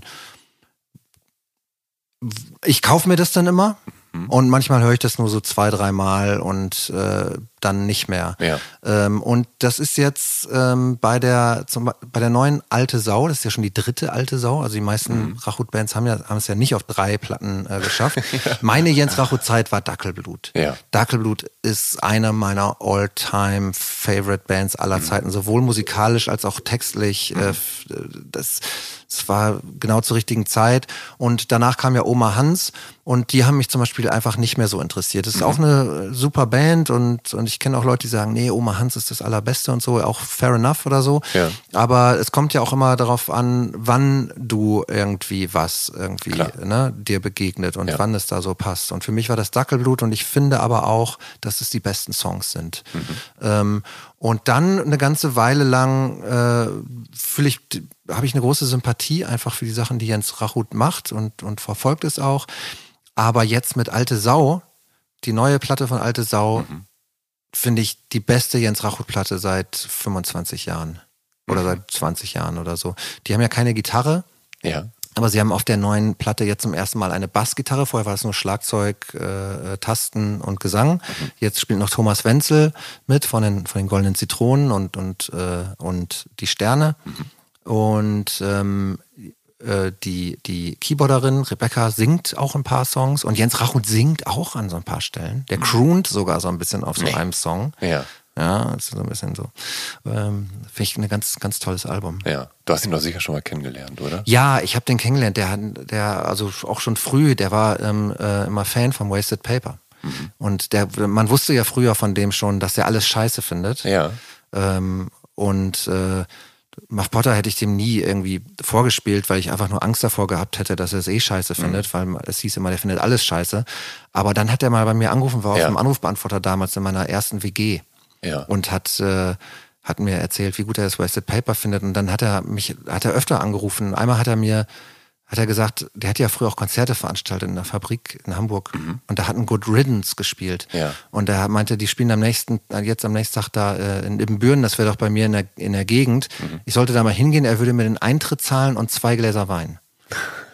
Und da bin ich da aber nicht hingegangen, weil ich dachte, Good Riddance ist so Fat Rack Musik, das ist nicht Ja. mein Ding. Ja. Und später habe ich dann rausgefunden, Good Riddance ist eigentlich auch eine gute Band. Ja. Die sind auch ganz gut. Die fand ich dann auch gut. Operation Phoenix von Good Riddance finde ich ein gut, super Album. Aber in dem Moment bin ich nicht hingegangen, aber ich war stolz wie Bolle, dass Jens Rachut auf meinem Anrufbeantworter gewesen war. Oh. Hat mir richtig viel bedeutet. Ähm, ich habe mal aufgelegt auf einer besonderen Geburtstagsveranstaltung und da war er zu Gast. Und dann hat er sich irgendwas bei mir gewünscht. Und das Doofe ist, ich erinnere mich jetzt nicht mehr, was es war. Aber ich hatte es nicht dabei. Und habe ihm aber alles, was ich so an Punk zwischen 76 und 84 hatte, in die Hand gedrückt und meinte, hier, schau mal, was du haben willst. Und dann hat er die, diese gebrannten CDs mit den ganz vielen Tracks studiert und dann kam er fünf Minuten später wieder und meinte, hier, mach mal den an. Und es war Mystery von den Wipers. Ja, Ja, toll. ja. Thorsten, vielen Dank für das Gespräch. Danke. Tut mir leid, dass ich jetzt den, den, den äh, letzten, das letzte Wort hatte hier. Ähm, schön, dass du da warst. Ja, danke. Viel Erfolg mit der neuen Muff Potter Platte. Stimmt, über die wollten wir doch auch noch reden. Tja, Muss man ja nicht. nee, War ja alles drin. musste ja demnächst überall drüber Ja. reden. Ja. Gefällt sie dir denn? ja, klar. Ja, gut. Ja, ja, stimmt. Ja, komm. Ich wollte noch kurz nachhaken.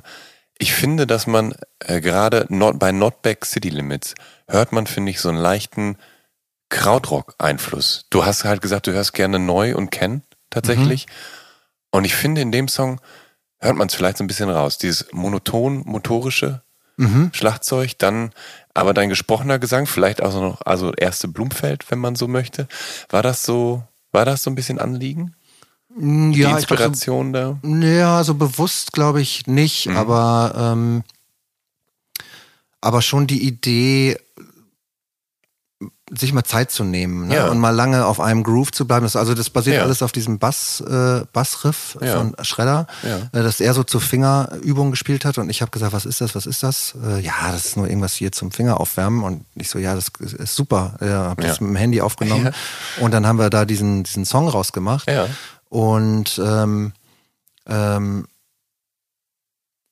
ja, das, also ich glaube, das ist, findet auf der neuen Muff Potter Platte aber an verschiedenen Stellen irgendwie so statt. Da ist es am, am ausgeprägtesten, aber dass man mal ähm, wirklich mal ähm, auch so von so Patterns oder so ausgeht, also von äh, etwas auch mal einfach eine Weile durchlaufen lassen. Es gibt einen Song ähm, wie Kamelle raus, der so einen Beat eigentlich die ganze Zeit hat, so einen, so einen sehr geschraubten Beat. Das ist eigentlich auch schon, geht's so in, da hätte man auch einen guten Hip-Hop-Track draus machen können oder so. Ja.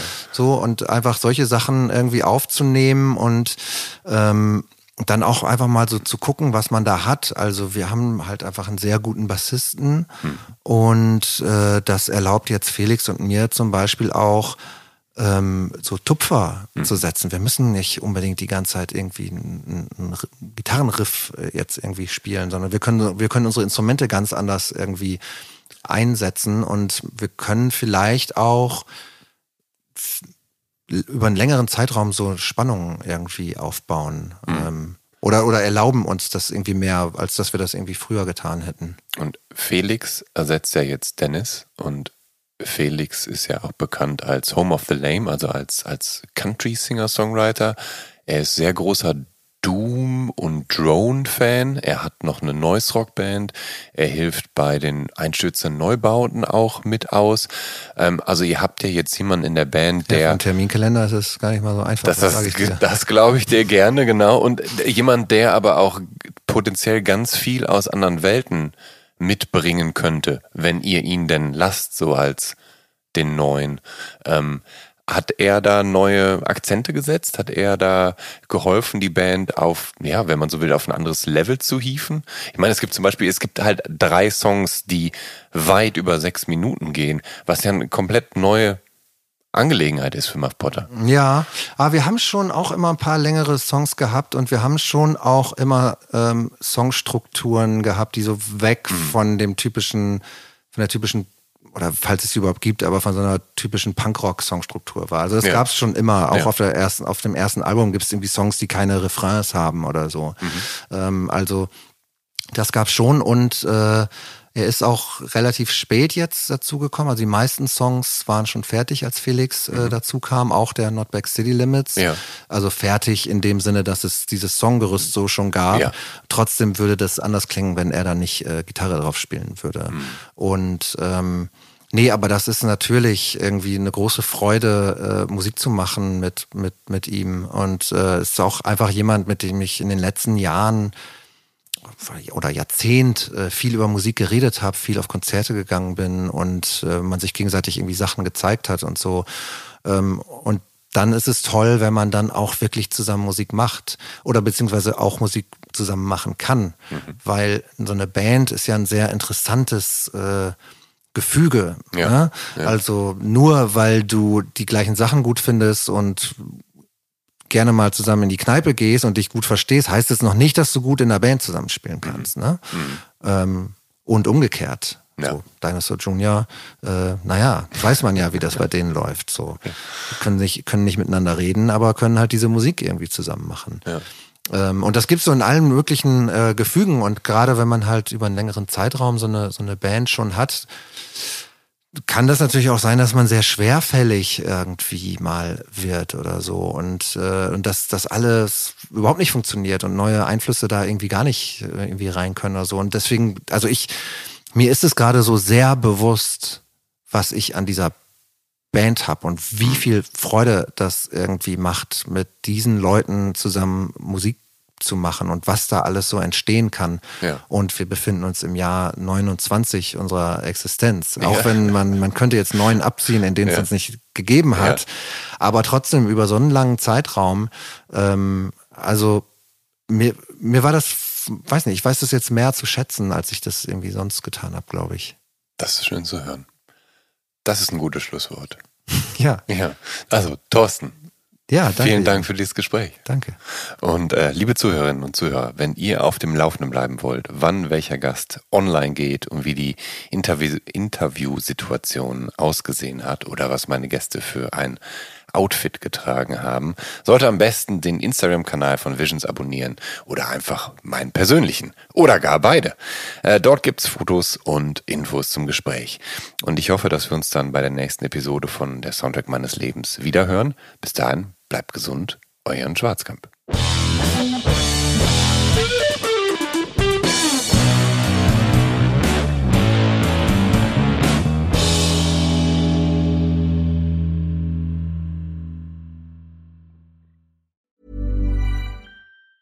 Hi, I'm Daniel, founder of Pretty Litter. Did you know cats tend to hide symptoms of sickness and pain? I learned this the hard way after losing my cat, Gingy. So I created Pretty Litter, a health monitoring litter that helps detect early signs of illness by changing colors, saving you money and potentially your cat's life. Pretty Litter is veterinarian developed, and it's the easiest way to keep tabs on your fur baby's health right at home. Go to prettylitter.com and use code ACAST for 20% off your first order and a free cat toy. Terms and conditions apply. See site for details.